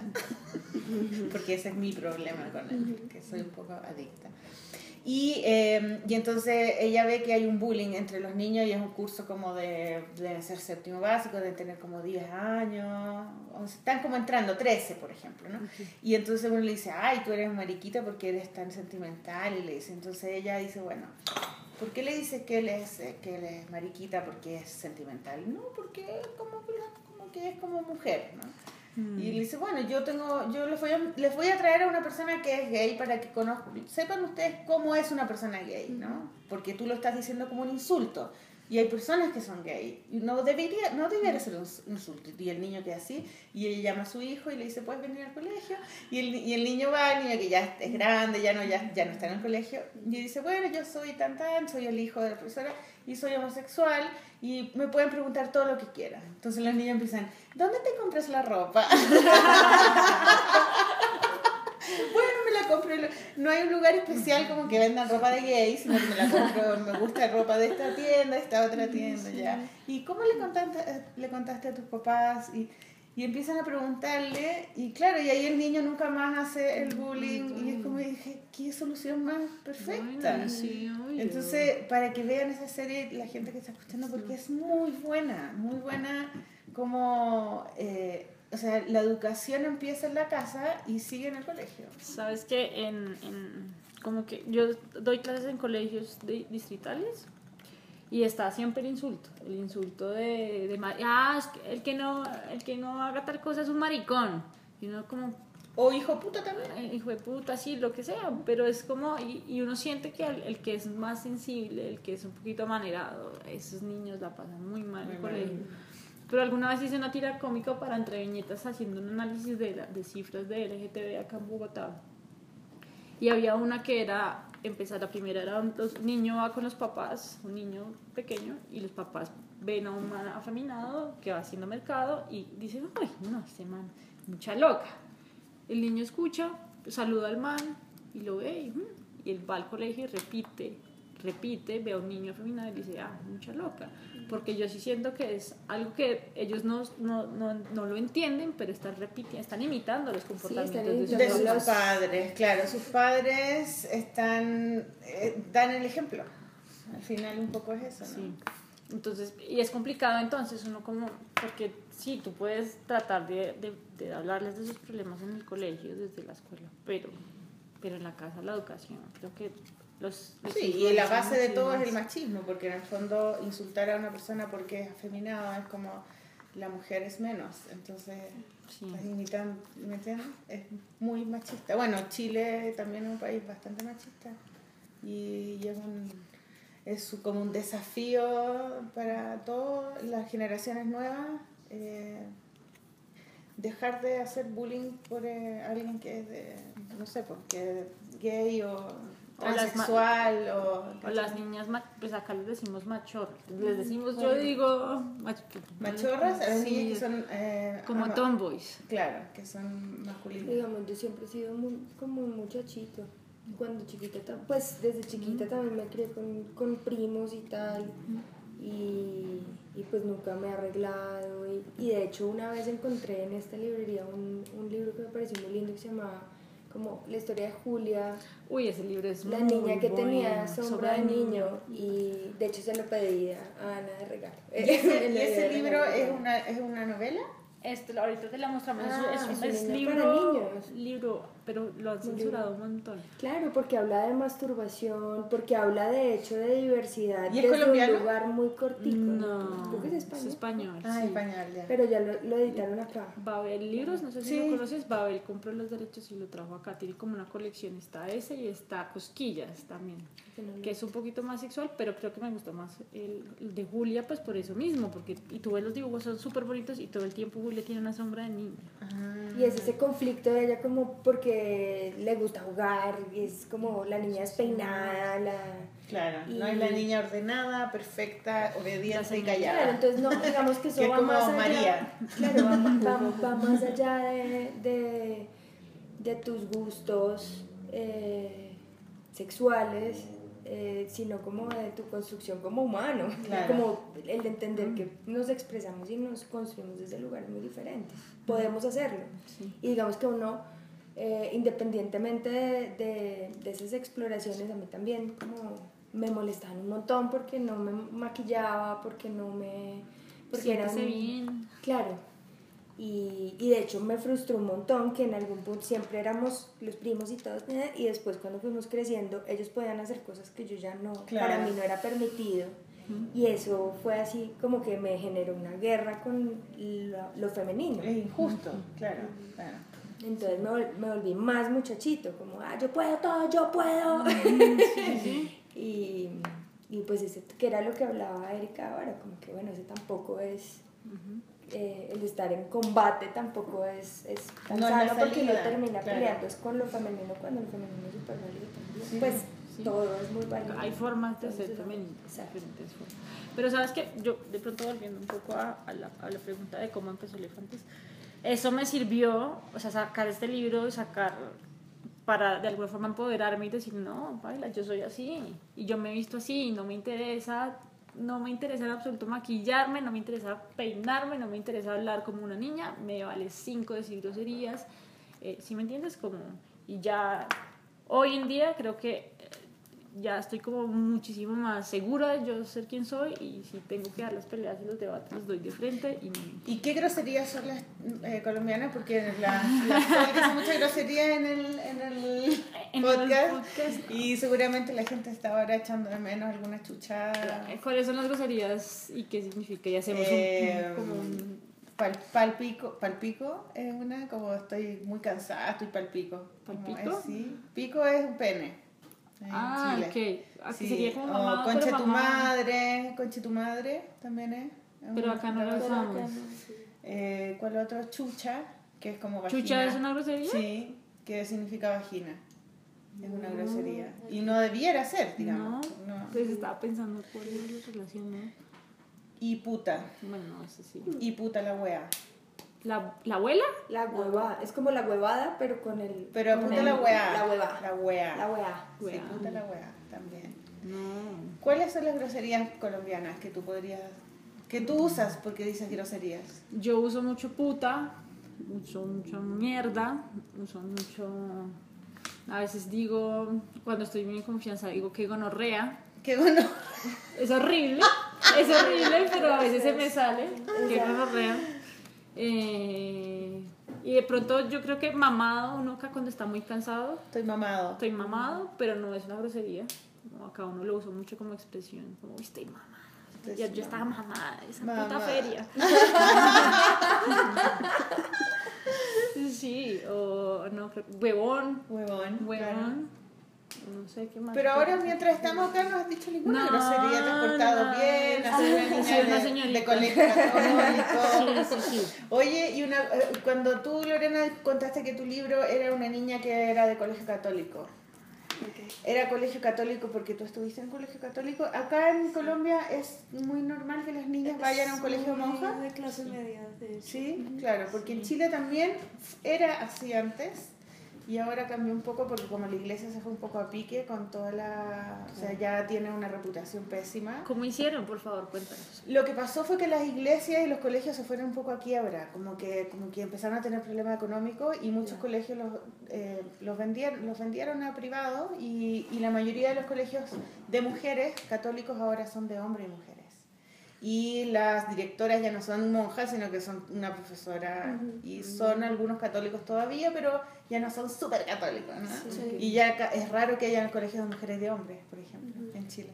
¿Tu colegio ahorita es.? No, sigue ahora es mixto, pero colegio también. También, claro. Por, por las monjas. ¿Y tú estuviste en un colegio de monjas? Sí, toda la vida. Pues, eh, yo ¿Era mixto? No. No, era de mujeres, ya. No, solo chicas. Y primero de primaria hasta 11, que es el último grado acá, el bachillerato. Sí, tal cual. Yo también quería preguntarte eso. Yo, de hecho, cuando veía tu libro, una de las cosas que me causaba fascinación era ver como la relación tuya con las monjas y como esa autoridad y de alguna forma censura también. Pues es que ahí pasaron varias cosas. O sea, a mí, a mí no me gustaba mucho hablar del tema porque no la pasé bien en el colegio. Eh, ¿Qué hacían las mujeres? Pues es que era. O sea, a mí también me molestaban. Yo nunca uso la palabra bullying porque, o sea, es como otra gen- montaban, para mí es sí. como otra generación. Entonces a mí me la montaban resto y en, y en muchos casos los profesores también participaban en eso. Y las monjas. Entonces. Ella misma Sí, molestaban claro. a las alumnas. Sí, o sea, a Sí, mí me pasaba que ellos también instigaban a que lo molestaran a uno, a que se burlaran de cómo uno habla, o de por qué uno está tan solo, o sea, como cosas así. Entonces, como que ese, ese aspecto de mi vida, como que lo enterré mucho, mucho tiempo. ¿Y te puedo preguntar de qué te molestaba? Ah, pues porque yo nunca me juntaba con nadie, yo hasta bachillerato. Era sol- solitaria. Sí, súper sola y, y pues ah, por alguna razón, por la manera en la que hablo, o sea, no sé qué, no sé cuál es. ¿Hablas ¿Qué distinto? ¿No? No sé. Sí. ¿En qué sentido? Ah, no, o sea, si yo usaba, que si yo usaba palabras muy en diminutivos y que cuadernito, entonces claro, empezaban a, a burlarse, era- Buscaban cualquier excusa, Cualquier porque era la como- callada. porque. Sí, dibujabas. exacto. Ah, y, sí, o sea, sí, Porque eras nerd. ¿no? Sí. Sí, sí, yo soy súper ñoña. ¿Y no había más ñoñas? Porque igual hay Sí, ñoñas en el colegio. Sí, ¿no? siempre hay como grupitos Sí, de de freaks, ñoña. como Sí, pero yo, no- claro, exacto. Freaks and geeks. Pero, no, sí, yo era más un freak. La, me acuerdo de la serie. Qué buena es, Es ¿no? re linda, es re linda. Me encanta esa serie. Sí, sí, sí. Entonces, bueno, vale. Entonces, eh, pasó eso y decidí como no hablar. Además, porque eh, cuando yo entré a la universidad, bueno, si es que ahí viene el rollo como largo. Cuando yo entré a la universidad, eh, decir que era de colegio de monjas sí era un toque como que soy una ñoña, soy una reprimida. Y a veces también los mismos profesores decían, ay, sí, es que usted se le nota que estudió en colegio de monjas porque le hace márgenes a las planchas. ¿Sí? Y cosas así, entonces, bueno. Bullying de nuevo, así. Sí, no, todos. Sí, sí o sí no. No, pero en la universidad yo estoy, o sea, yo la pasé súper bien, o sea, yo estoy súper alegre de haber pasado a la nacional, o sea, para mí fue un cambio que necesitaba y ya. ¿Y no que tenían más compañeras que hubieran estado en colegio monja? De hecho, eh, en, el, en la universidad sí, Sí. solo una. solo una chica. ¿En serio? Sí, pues es que eh, creo que ha cambiado un- poco, pero cuando yo entré éramos solamente 5 mujeres por 30 hombres ¿En serio? Sí. ¿En qué? En diseño. en diseño gráfico. Qué raro, porque en Chile diseño gráfico son casi puras mujeres. Sí, claro, eso ha- Ha eh, cambiado, sí. La proporción ha cambiado, pero eso, esa era la situación cuando yo empecé a estudiar. Entonces, vale, y pues trabajando el- en narración también fue como un espacio para pensar en mi identidad y en mi historia. Y pensé, ok, o sea, todo eso que me pasó en el colegio puede alimentar otra cosa. Si bien no un trabajo autobiográfico, eh, darle carne y contexto a un personaje que quiero construir. Y pues a partir de eso también se me ocurrió hacer un taller para mujeres que estudiara, hubieran estudiado en colegio de monjas. Eh, Ah. chistoso porque a mí, dime. Un taller que tú hiciste. Sí. Que tú, que tú dirigiste. Sí, junto a una profesora de la Nacional, Ya. Celia Osorio. Y fue chistoso porque a mí casi no me gusta dar talleres de ilustración, porque ya hay bastantes y muy buenos talleres de ilustración. Claro. A mí lo que me interesa es crear espacios de participación y de creación de proyectos. Entonces yo, pues nosotras diseñamos, diseñamos ese, ese taller de esa manera y fue como una mini residencia artística, la llamamos así. Dentro de la universidad. No, eso fue después y, y de hecho ese taller fue parte como de la investigación que hice para el cómic Mm. y, y fue chévere porque, o sea, ¿Y cuántas personas se inscribieron? fuimos al final 12 y fue un trabajo como de 5 días bastante intensivo, 3 horas al día y al final teníamos que salir con un proyecto, un- una obra, pues una pieza artística, entonces hubo un toque de, un toque de cómic, hubo también dibujo, fotografía, collage, fue, fue bastante bonito y pues eso uno me ayudó como a darle contexto a la historia que yo estaba escribiendo y dos también me... me- Y ahí, a- ahí nació tu personaje, ¿no? En ese, Sí, en ahí, ese se, ahí, se ahí terminó de construirse. Ya. Eh, yo no, yo así como no tomar las historias de las demás, también como por respeto, pero sí me ayudó mucho como conversar. O sea, como entender que lo que me pasó a mí no era la única historia, sino que era algo como compartido. Y algo muy bonito que me di cuenta era que, bueno, que volví a descubrir más bien, era que en los colegios hay cultura. en los colegios los niños construimos cultura. Sea, con eh, los mit hay mitos, hay juegos, hay eh, historias pues, que todos compartimos, que no le compartimos a los adultos y que los adultos tampoco tienen influencia. Entonces, todos esos rollos de, de la monja sin cabeza, la monja en bicicleta, que el colegio era un cementerio, era... ¿Y eso qué son? ¿Historias? Sí, historias que uno inventa de niño. Ah, no Eso, eso lo empecé como a recuperar bastante y a entender eso, o sea, como una dinámica que, que está aparte como del mundo académico. Es la reacción de los niños, de las niñas frente a esta Claro, está ahí. dominación. No, y yo creo que también es como darle Monjil. sentido. Claro. Y todas las, las distintas relaciones que hay con las monjas. ¿no? O- Hubo una chica que decía que ella entendió que era lesbiana porque vio que el modo de vivir de las monjas le funcionaba. O sea, eran solo mujeres que no peleaban, que la pasaban bien, Que no tenían marido, que no las tenían sí, exacto, ningún hombre encima de ellas. Solo Dios, que era como. Sí, nada más Que que Dios. casadas con Dios, que casadas todas con un mismo hombre. Sí, sí, ah. Es que es una cosa loca, ¿no? Es una cosa loquísima. El harem. Claro, por ejemplo, si las monjas tienen cucos, cucos es la ropa interior. Ya, sí, Eh, ah, claro. si tendrán calzones. o, o que tenían debajo del velo, o sea, todo eso. ¿Cómo serán? cuando, claro, tendrán pelo, porque el pelo no. ¿Cómo tendrán el Como pelo así burkas. largo? sí. Claro, y pues uno no se le ocurre preguntarle a una monja estando No, chiquito. cuidado, las sí, cuidado. respetas. Sino que más bien uno se inventa sus Claro. propias teorías y, y de ahí salen cosas como bien bonitas. Y, y chévere compartir eso. Nosotros les decíamos chulos. Los Sí, chulos, ah, los chulos, por- sí. El chulo, el pájaro, porque Ya. como son negros. Los chulos son los gallinazos. Ah, ya, perfecto. No, nunca, no sabía inglés. Las monjas. Eso- Traducción. Traducción, sí, gallinas. Oye, qué interesante, ¿ah? porque yo también estuve en colegio monjas, pero estuve en cinco colegios distintos y todos eran católicos. Y el primero, el primer, los dos primeros eran de monjas y monjas con hábito. O sea, uno que era María Auxiliadora, que es una institución como bien conocida en Chile porque tiene muchos colegios.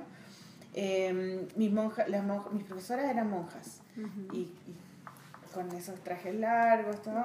Y el- en, primer, en básica eran todas monjas. Y después cuando iba subiendo un poco más, como cuarto, quinto, ya tenías profesoras de civil, pero una o dos, ¿no? Y una vez tuvimos un profesor de matemáticas y duró eh, dos meses en el Sí, colegio. Porque estaban todas enamoradas del profesor y una- nadie atendía clase, pero todos le, le- lo dibujaban. Y se tuvo que ir, lo echaron. No, no, era el único hombre que vimos en- durante todos los años. Y Después, y el jardinero, que. Nadie más. Sí, en quinto básico me fui de ese colegio y me pusieron en un colegio de curas y era mixto. Y fue como, wow. Encuentro con los hombres. los hombres. Pero no había cura, era como, era muy católico, tenía una iglesia muy grande y que era como la iglesia más grande de la comuna, digamos, era como una media catedral así. Y, y ahí yo estaba en coro, pero ya no era la, la iglesia como esta, esta como Institución. institución tan grande y no había monjas tampoco. Y después volví a un colegio monja. Quiero, ¿puedo preguntar por qué cambiaste tanto de colegio? ¿O Porque no me gustaban, porque Ok. nos cambiábamos de barrio. Ok, ok. Y no después, había- después volví a ese colegio monja que era otro y que no me gustó porque eran unas, era, esas eran unas monjas españolas y, y eran monjas que eran no que andaban con falda gris y, y chaleco gris y, un- y andaban sin velo, eran como monjas de civil, digamos, ¿no? Sí. Muy rara, ¿no? Y, y ese colegio no me gustó porque las, habían como un grupo de niñas que se creían la muerte y eran como las choras y las lindas y las que se daban besos con lengua. Y yo no era de ese grupo, Beso con lengua. beso con lengua. Y, y tenían pololos y, y eran como choras, ¿no? Y yo no estaba dentro de ese grupo y ellas eran como... Las súper- populares. Las populares, eran súper guapas. Y, y entonces, y ella se creía en la muerte y nos, yo estaba con las ñoñas y, y me- no me gustó esa diferencia y esa guerra interna que había y duré un año en ese colegio y me fui a otro colegio monja que eran unas monjas, otras monjas españolas, pero ellas eran como metidas en la cosa política y tenían un grupo donde iban a las, a las comunidades, a, los- a las poblaciones más pobres y hacían unas talleres con ellos, entonces eran choras esas monjas, me caían bien. Y ahí ese colegio estaba bien, pero era siempre de mujeres, mujeres. Sí, pero, eh, pero esa historia de la cultura de, la- de las niñas de colegio monja es súper interesante, es súper bonito. Y entonces tu libro nació un poco de esa historia, entonces no es tu vida, no eres No. tú misma, sino que hay cosas que son de tu... Hay Sí, referentes. ah, hay referentes. Hay referentes. Eh, como te contaba, me ayudó sí, como a, a ubicar el personaje en un mundo.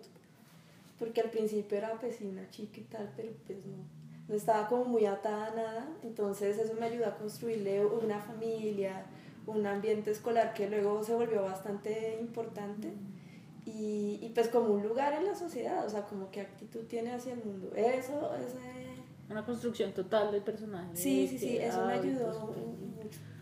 Chévere. Yo lo pensé, yo en algún momento pensé, yo no lo he visto, no lo he leído completamente, pero pues vi como Lorena hizo una exposición. Lorena como- no trajo el libro hoy, No así que no lo, libro. no lo hemos visto. Lo vimos, es yo vi tarea. unas páginas por eh, internet solamente.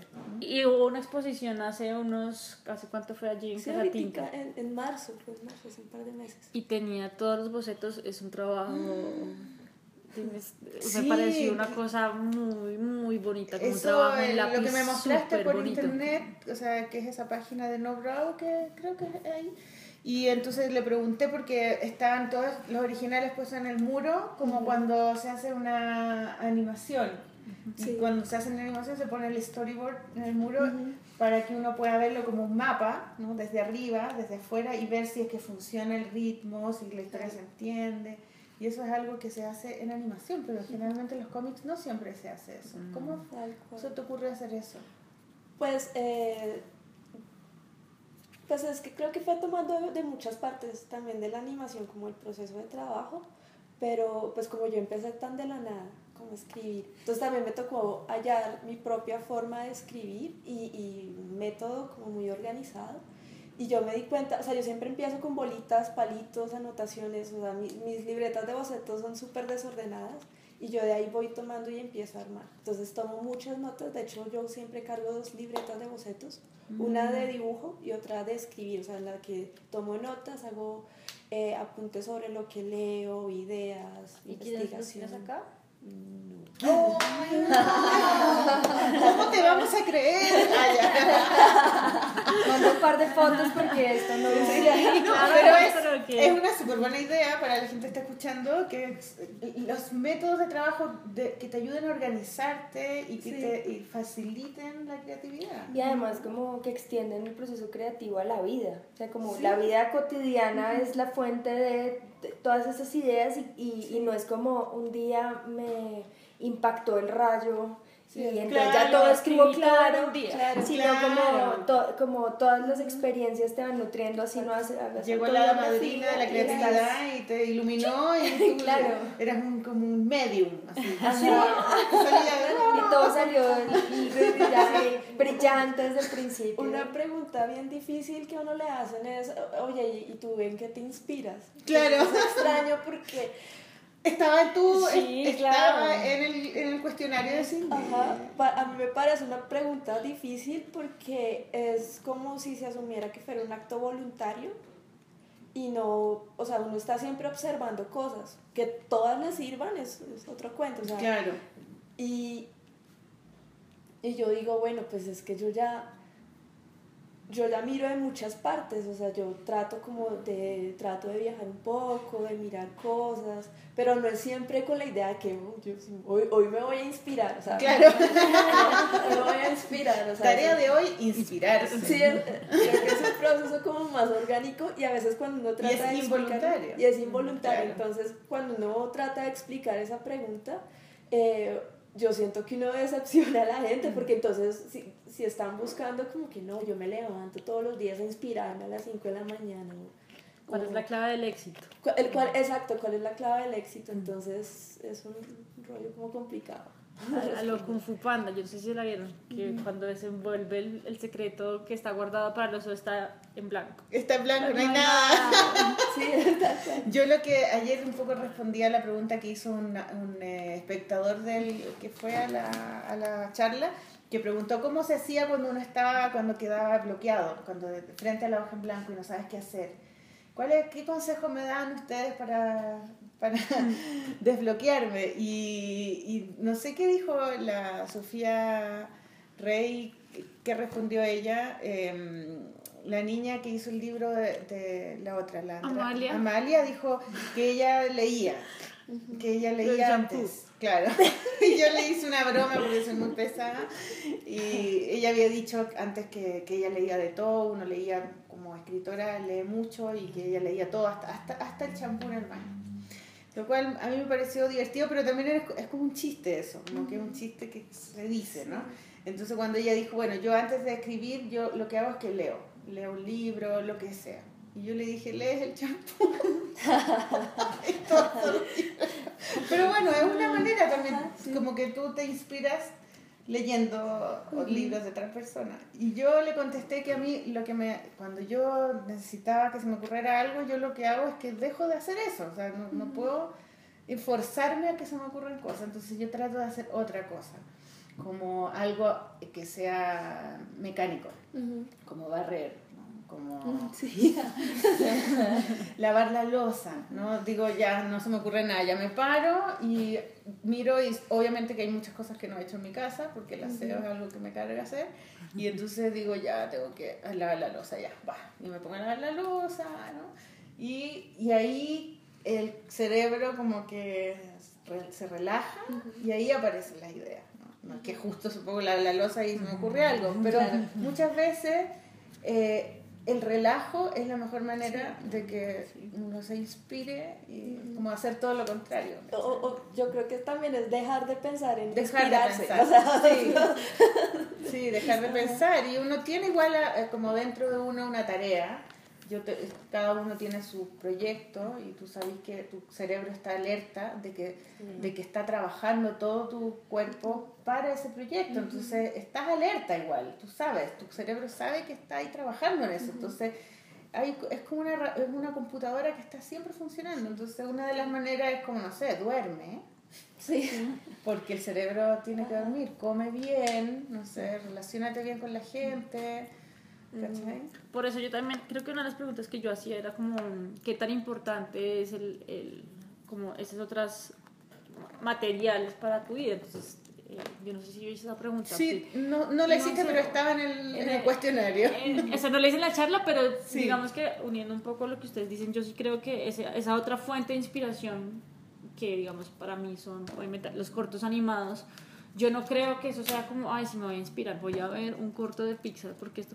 Pero de repente algo se te queda ahí y, hace, y empieza a hacer clic en tu cabeza, o si pronto estás leyendo un libro y ver libros, por ejemplo, que era una cosa que decía un ilustrador otro día, me decía, cuando yo estoy bloqueado me voy a ver libros y ver el trabajo de otras personas. No quiere decir que voy a copiar la idea, pero de repente uno empieza a coger cosas sin querer, porque es una cosa automática, y, te, y todo eso como que se mezcla en tu cabeza y, y de pronto algo, algo confluye y sale cuando tú...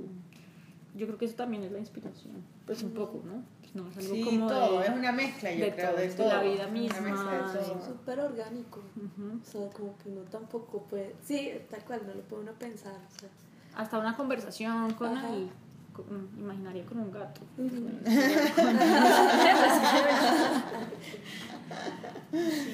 Bueno, entonces, ¿cuándo se puede ver ese libro? ¿Cuándo va a salir en español? Eh, ¿El próximo año o no, este año? La, la, de hecho, ya, ya creo que queda el 15-17 de mayo. ¿Ya? ¿Va a ya ser es la España? fecha en España. Ah, bueno, y ahora espero que mismo, llegue ya. pronto acá, sí. ¿Tú vas a Sí, ir sí, sí. a España?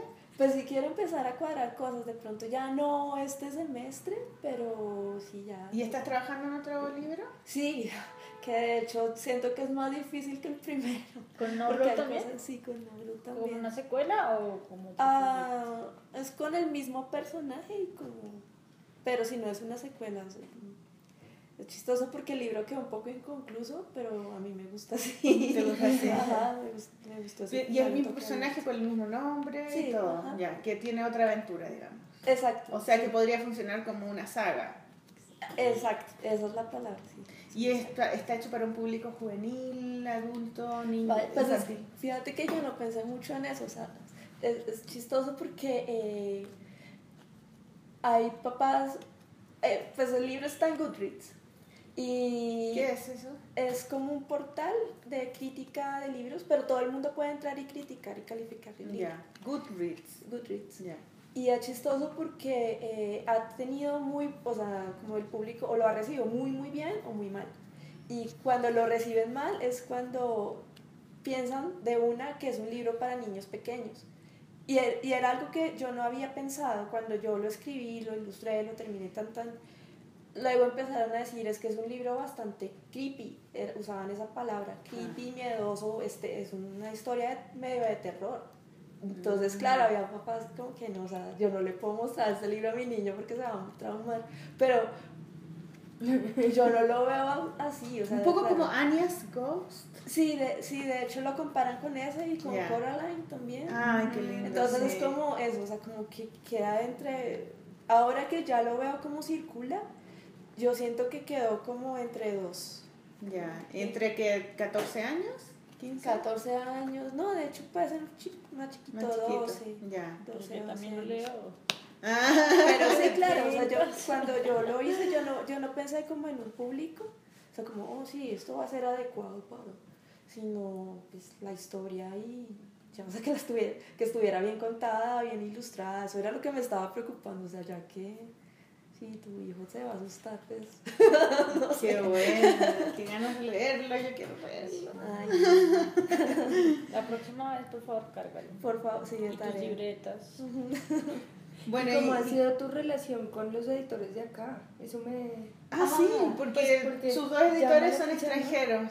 Sí. Pues es que, em, pues es que mi, mi, mi historia laboral ha sido chistosa porque eh, siempre he trabajado más con editores de fuera que de acá.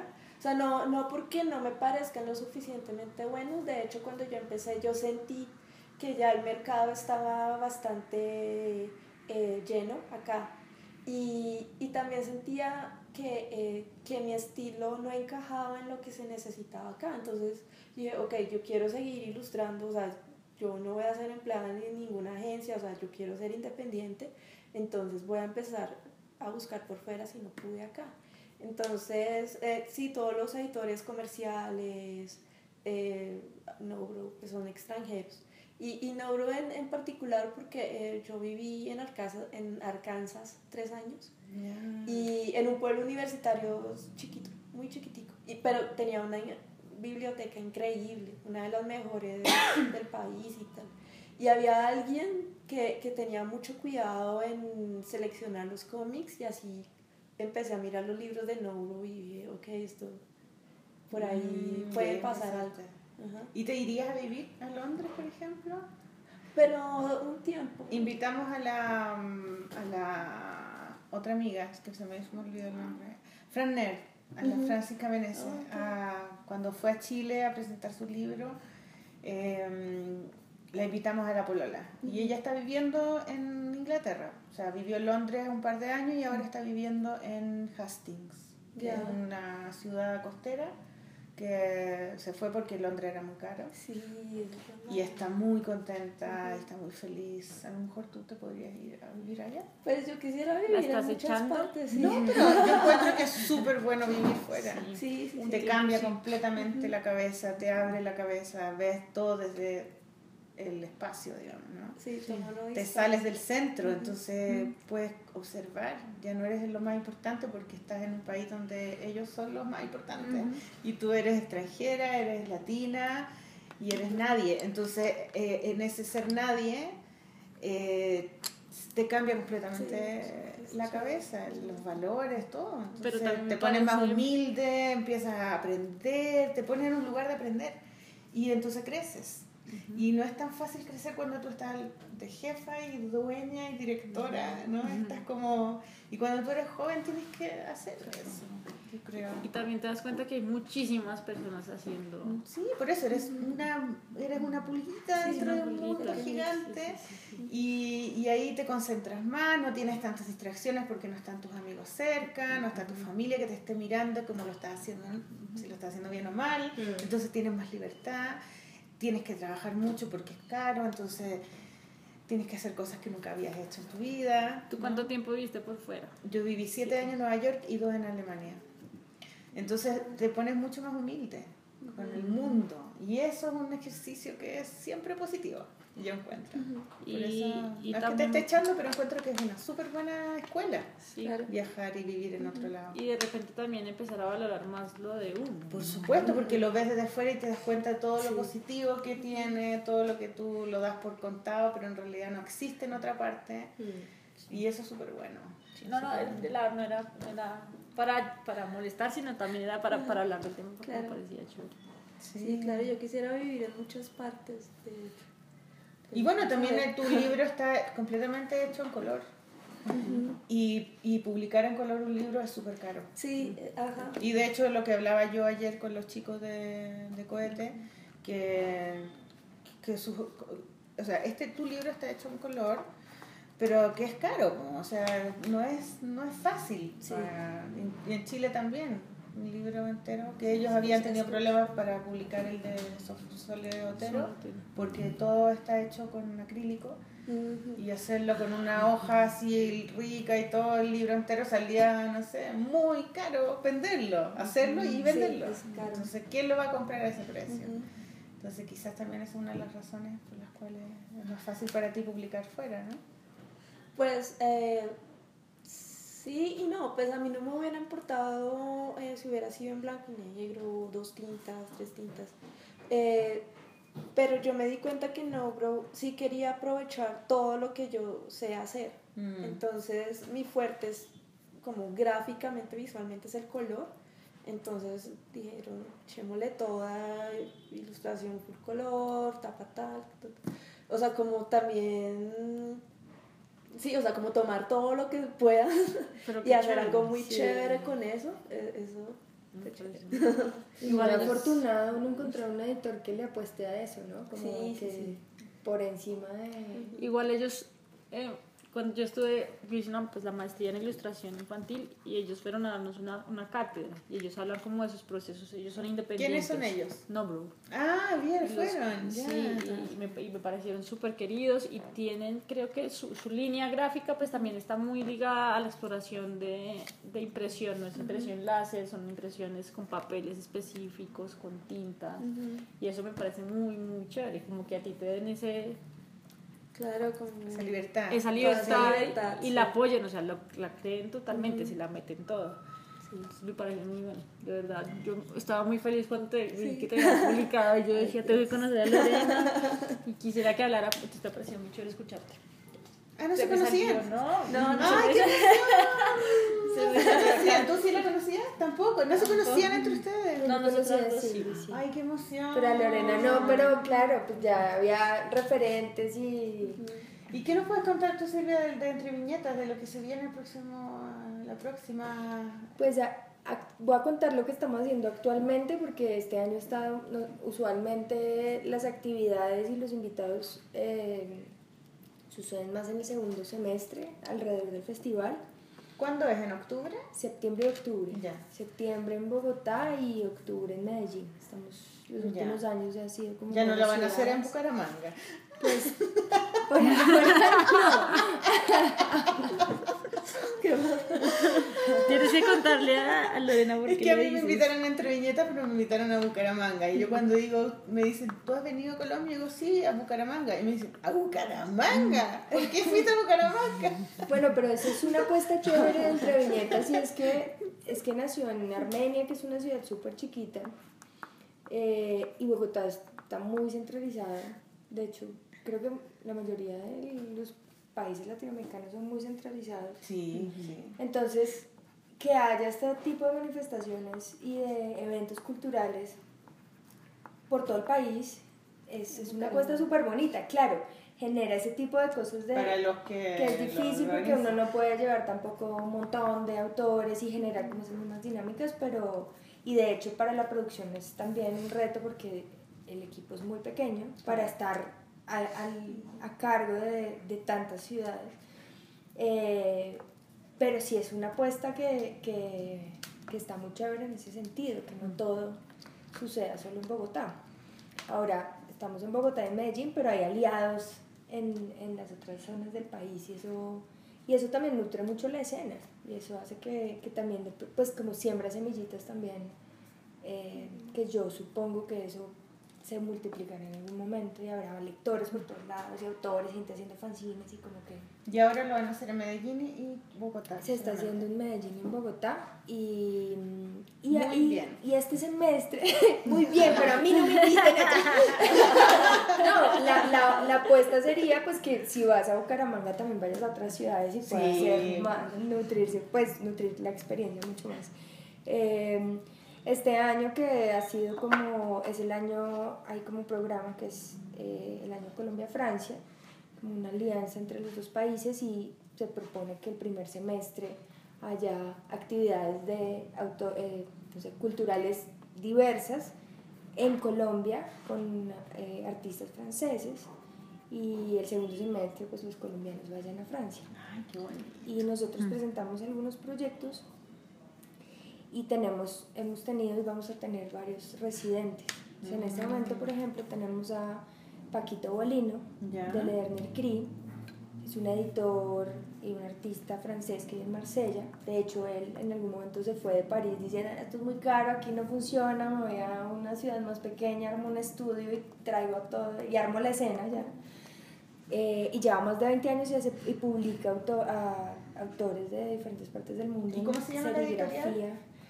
La, es un colectivo, pues es como, eh, el nombre es Ledernier Cri. como el sí, último muy bonita, sí, y me hacen, encanta, y me hacen como, eh, publica, pues él es como la cabeza de eso, pero es una, es como una especie de colectivo Sí, que han sí, que hacen también colaborado. cosas con, eh, con, con eh, eh, ay, ¿cómo se llama esta cosa que pasa en el color así? serigrafía, Con serigrafía. Todo, o sea, el trabajo, entonces Mm. hay unos libros, eh, hacen, hacen libros y, y afiches y Precioso, con colores Increíble, fluorescentes, son con una técnica sí, brutal. son muy originales. Eh, la gráfica de la mayoría de los artistas y de lo que publica, pues, publica Lerner Cri eh, es fuerte, es como es muy de Lander, como todos Sí. los temas, todo es visceral, todo, sí, sí. todo como Hay un artista perturbado. que, que, que, que también que es eh, que anda en silla de ruedas, un gordito que hace animaciones y ¿cómo se llama él? ¿No te acuerdas? Mm, mm. Yo nunca me acuerdo nada. Ay, muy bien así. Yo soy igual. siquiera no soy la única. Bueno, él vino y ha sido súper bonito porque mm, si bien había unos apoyos institucionales para los tiquetes, este proyecto ha sido autogestionado. eh, entonces ha sido la suma de, de- de intenciones de muchos, de, de muchos colectivos acá. Entre esos estamos, bueno, él está haciendo su residencia en un lugar que se llama Rap Trap que también tiene un taller de serigrafía y también están así como... ¿Y él está acá ahora? Él está acá ahora. Él se eh, va acá- mañana también. Acá en, en En Bogotá. Bogotá. Sí. Y Quería conocer. pues, si quieres podemos, pueden venir por la noche a... a- ¿Hay algún evento? No, pero está la expo ahí, estamos terminando justo. Él vino y, y al principio le habíamos propuesto como, bueno, ¿y por qué no haces unas imágenes sobre la escena musical y tal? Y él como, no, eh, qué aburrido, yo quiero trabajar con otra gente porque es una persona muy colectiva, muy de trabajo colectivo. Eh, su obra es eso, en realidad. Entonces, pero es además una persona muy ambiciosa, entonces quiere y muy trabajadora. Entonces dijo, no, vamos a hacer un disco. Entonces quiero como encontrarme con músicos para armar las canciones y grabarlas. Y además quiero que hagamos también encontrarnos con gráficos y que hagamos un libro de serigrafía. Ah, En dos mira. semanas. No te creo. Entonces el que hizo la propuesta. Él fue el que, el que hizo la propuesta y, y la propuesta se va nutriendo cada vez más. Entonces, bueno, claro, y atrás está toda la gestión de, bueno, invitemos a los músicos, eh, juntémonos, hagamos, eh, a los gráficos y además pues en el contexto que no nos funcionó muy bien es que estábamos, hemos estado en Feria del Libro, entonces todo el mundo está trabajando en eso, haciendo mil cosas y en el Congreso de Ilustración también, entonces pues eso hizo que quizá no tuviera tanta visibilidad las actividades que hemos hecho, pero sí vinieron varios artistas y ya estamos terminando de, ya ayer se estaba terminando de imprimir eh, el libro, el, el disco, pues esto va en una caja de pizza. va en una caja de pizza también serigrafiada y lleva el libro adentro y como no se alcanza a masterizar las, las canciones, hoy estaban terminando de, de- iban a terminar de grabar algunas cosas, eh, vamos a poner un disco, un cassette con el link. Y bueno, entonces yo estaba haciendo así, campaña de recoger cassettes eh, viejos, eh, campaña de buscar a todo el mundo porque hagamos esto en conjunto, campaña, minga de armado de fanzines. Entonces, pues esa, esa ha sido pues la experiencia acá. Después hay otro artista francés que no me acuerdo el nombre, pero ya les digo su nombre. Eh, Buscando en Google, claro. mi mejor amigo. que, eh, que ha estado, que lo que hizo fue una residencia en Pierre Ferrero, se llama, Pierre Ferrero. y lo que hizo fue irse por el eje cafetero y por, el, por Antioquia Mm, a visitar eh, ¿Cultivos era? cultivos, eh, los lugares donde se procesa el café y hacer como todos los recorridos de lugares tradicionales de café de producción y de consumo. Entonces, no sé, fondas tradicionales donde se toma, lo que hay culturalmente alrededor de tomar café, de Y la se toma cultura del café. Y, y esa es como su residencia. Entonces ha estado como girando y haciendo talleres y presentaciones también y haciendo visitas para después hacer una producción. Y después vienen otros dos artistas eh, que van a estar es en Cali haciendo una colaboración con eh, Calypso Press. Ellos trabajan mucho en serigrafía, uno se llama Sami. Ahorita después les doy los nombres con todas las apellido. Pero van a estar eh, colaborando con un artista de Medellín. Y, bueno, y la idea es producir, hacer una publicación en Rizo de, pues, que surja de esa experiencia en que es risografía. un risografía, o sea, que es esa como máquina nueva que Que hay. imprime con las... Sí. Sí, entonces esas es como las actividades que estamos, eh, que están trayectos Ah, pues, pero organizando estos días. súper, súper. Pero ¿Y no ¿Quiénes van a ir a Francia? ¿Tú vas a ir? Ah, no, no, no, no sé.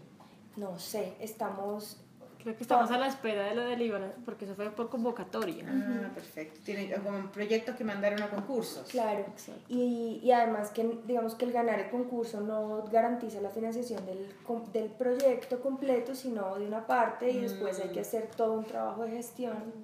Pues claro, con las cartas como sí, este proyecto ganó, pero hay que buscar quién más apoya. Financiación. esa, esa financiación. Entonces lo que se está haciendo es, eh,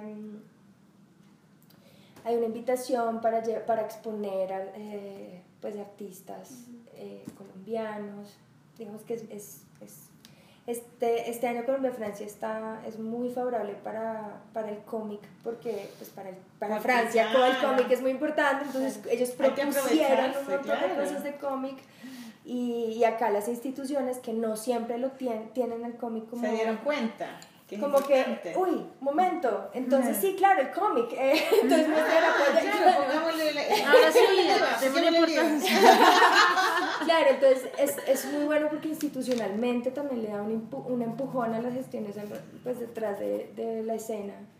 Eh, pero bueno, no sé bien cuáles son los proyectos que van a estar yendo, pero por ahora hay un diálogo, pues en la feria ya viste que Sí. el pabellón tiene como su especialidad en cómic, han traído varios eh, autores, está, está como nutrido Está el diálogo lindo, alrededor sí, de eso. bueno. Eh, y hay otra cosa que, que está muy emocionante, que a mí me parece muy emocionante, que es una gestión que hizo entre que es, es que este año eh, hizo como el puente de comunicación entre eh, IDARTES, que es el Instituto Distrital de las Artes, eh, del Instituto de las Artes de Bogotá, que abre como unos, tiene unos, un portafolio de estímulos para diferentes eh, artes. Y eh, lo que hizo fue un puente para que hablara con Angulema Mm. y que se hiciera una, se abriera una convocatoria para hacer una residencia eh, en Angulema de un autor colombiano. Eso Genial. pues es abrirle un espacio muy importante Mm. a los autores de cómic eh, acá. Entonces pues es la primera vez que sale, ya se abrió, ya, está, ya cerró. Creo que ya la van a establecer como fija todos los años. Y la idea es que ¡Qué se, es que se- se establezca como fija. entonces, y es una Ya y es- chiquillas, se tienen que ir a pasa- Angulema. No, eh. pero no, pasa. ¿No por, cosas de papeles, por ¿no? los papeles han dicho porque, varias porque yo mandé todo yo y yo estaba segurísima que mandaba todos los documentos Y algo No pasó. pasó. Es que ¿Por qué? la ¿Qué pasó? convocatoria ¿Qué te es tan pasó? buena. Es que es por internet. Ya. Y es hasta cierta hora. Y igual yo mandé todo. O sea, yo estaba, pues, no seguro de cómo iba, Pero sí decía, bueno, por lo menos paso Una la parte de los los papeles. papeles. ¿Y qué te faltó? Los papeles. ¿Pero qué papeles te faltaron? Eh, creo que eran los que eh, soportan la hoja de vida. Y yo, no puede ser. Que pues además yo ya tenía el contrato. O sea, ya. Claro. Igual mi proyecto sale porque sale. Pero Claro, claro. Porque la idea es presentar un proyecto ¿Ya? Un proyecto de, claro, de, novela gráfica. claro, Sí. y que y digamos el ganador además de que recibe unas clases de francés previas como unos meses antes y una preparación para ir eh, va- tiene una residencia no sé cuántos meses para ir tres meses para ir a desarrollar No, estaba eso era el, proyecto entonces No. En Angoulême. En Angoulême. en Angoulême que Ya. además pues es como la, la ¿Y qué es casa lo bueno? en Francia No, no, Todavía no, no.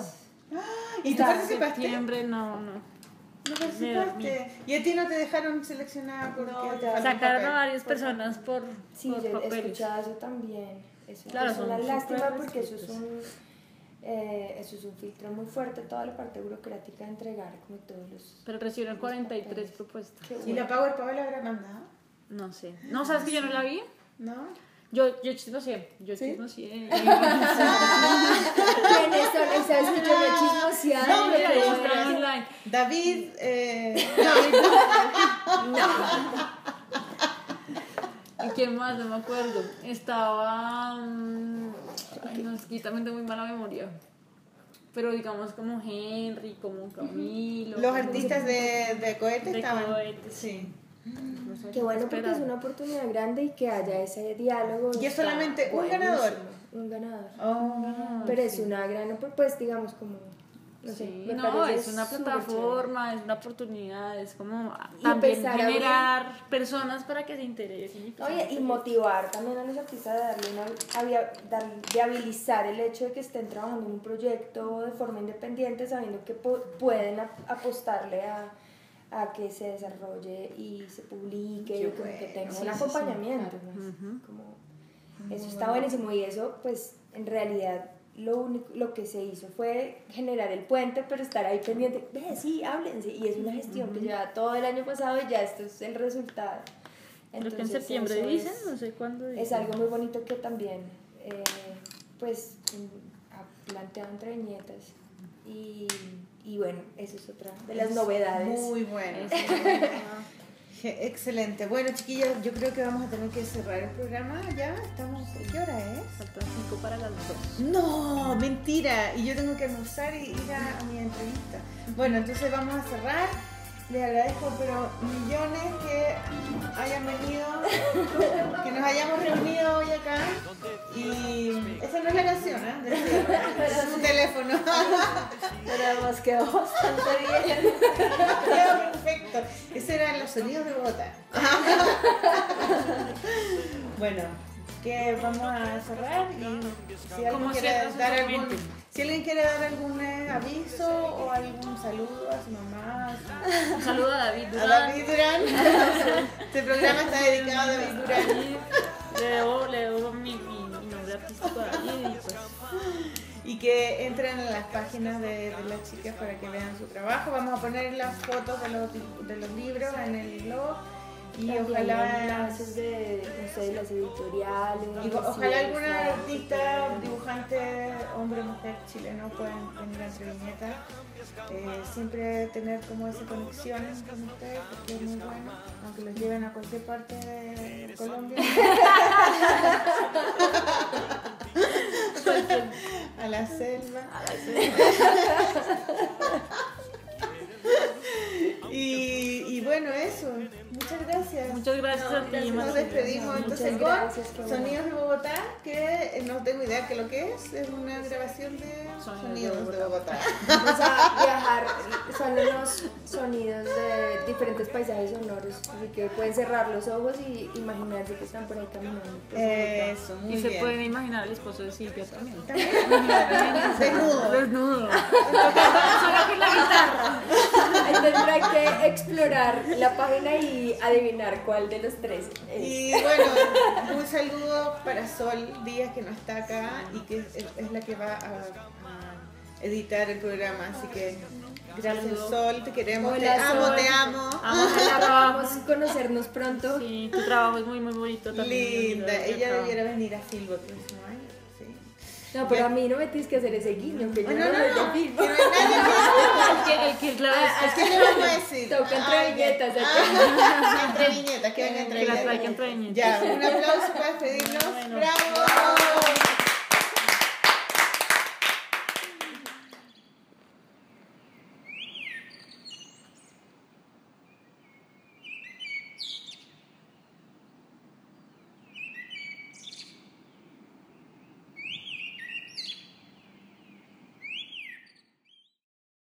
Pedazo de pastilla 500, a 500 la pastilla. Acabadita de pastilla, pastilla 500. Rojita como el corazón, dulcecita como la miel a 500.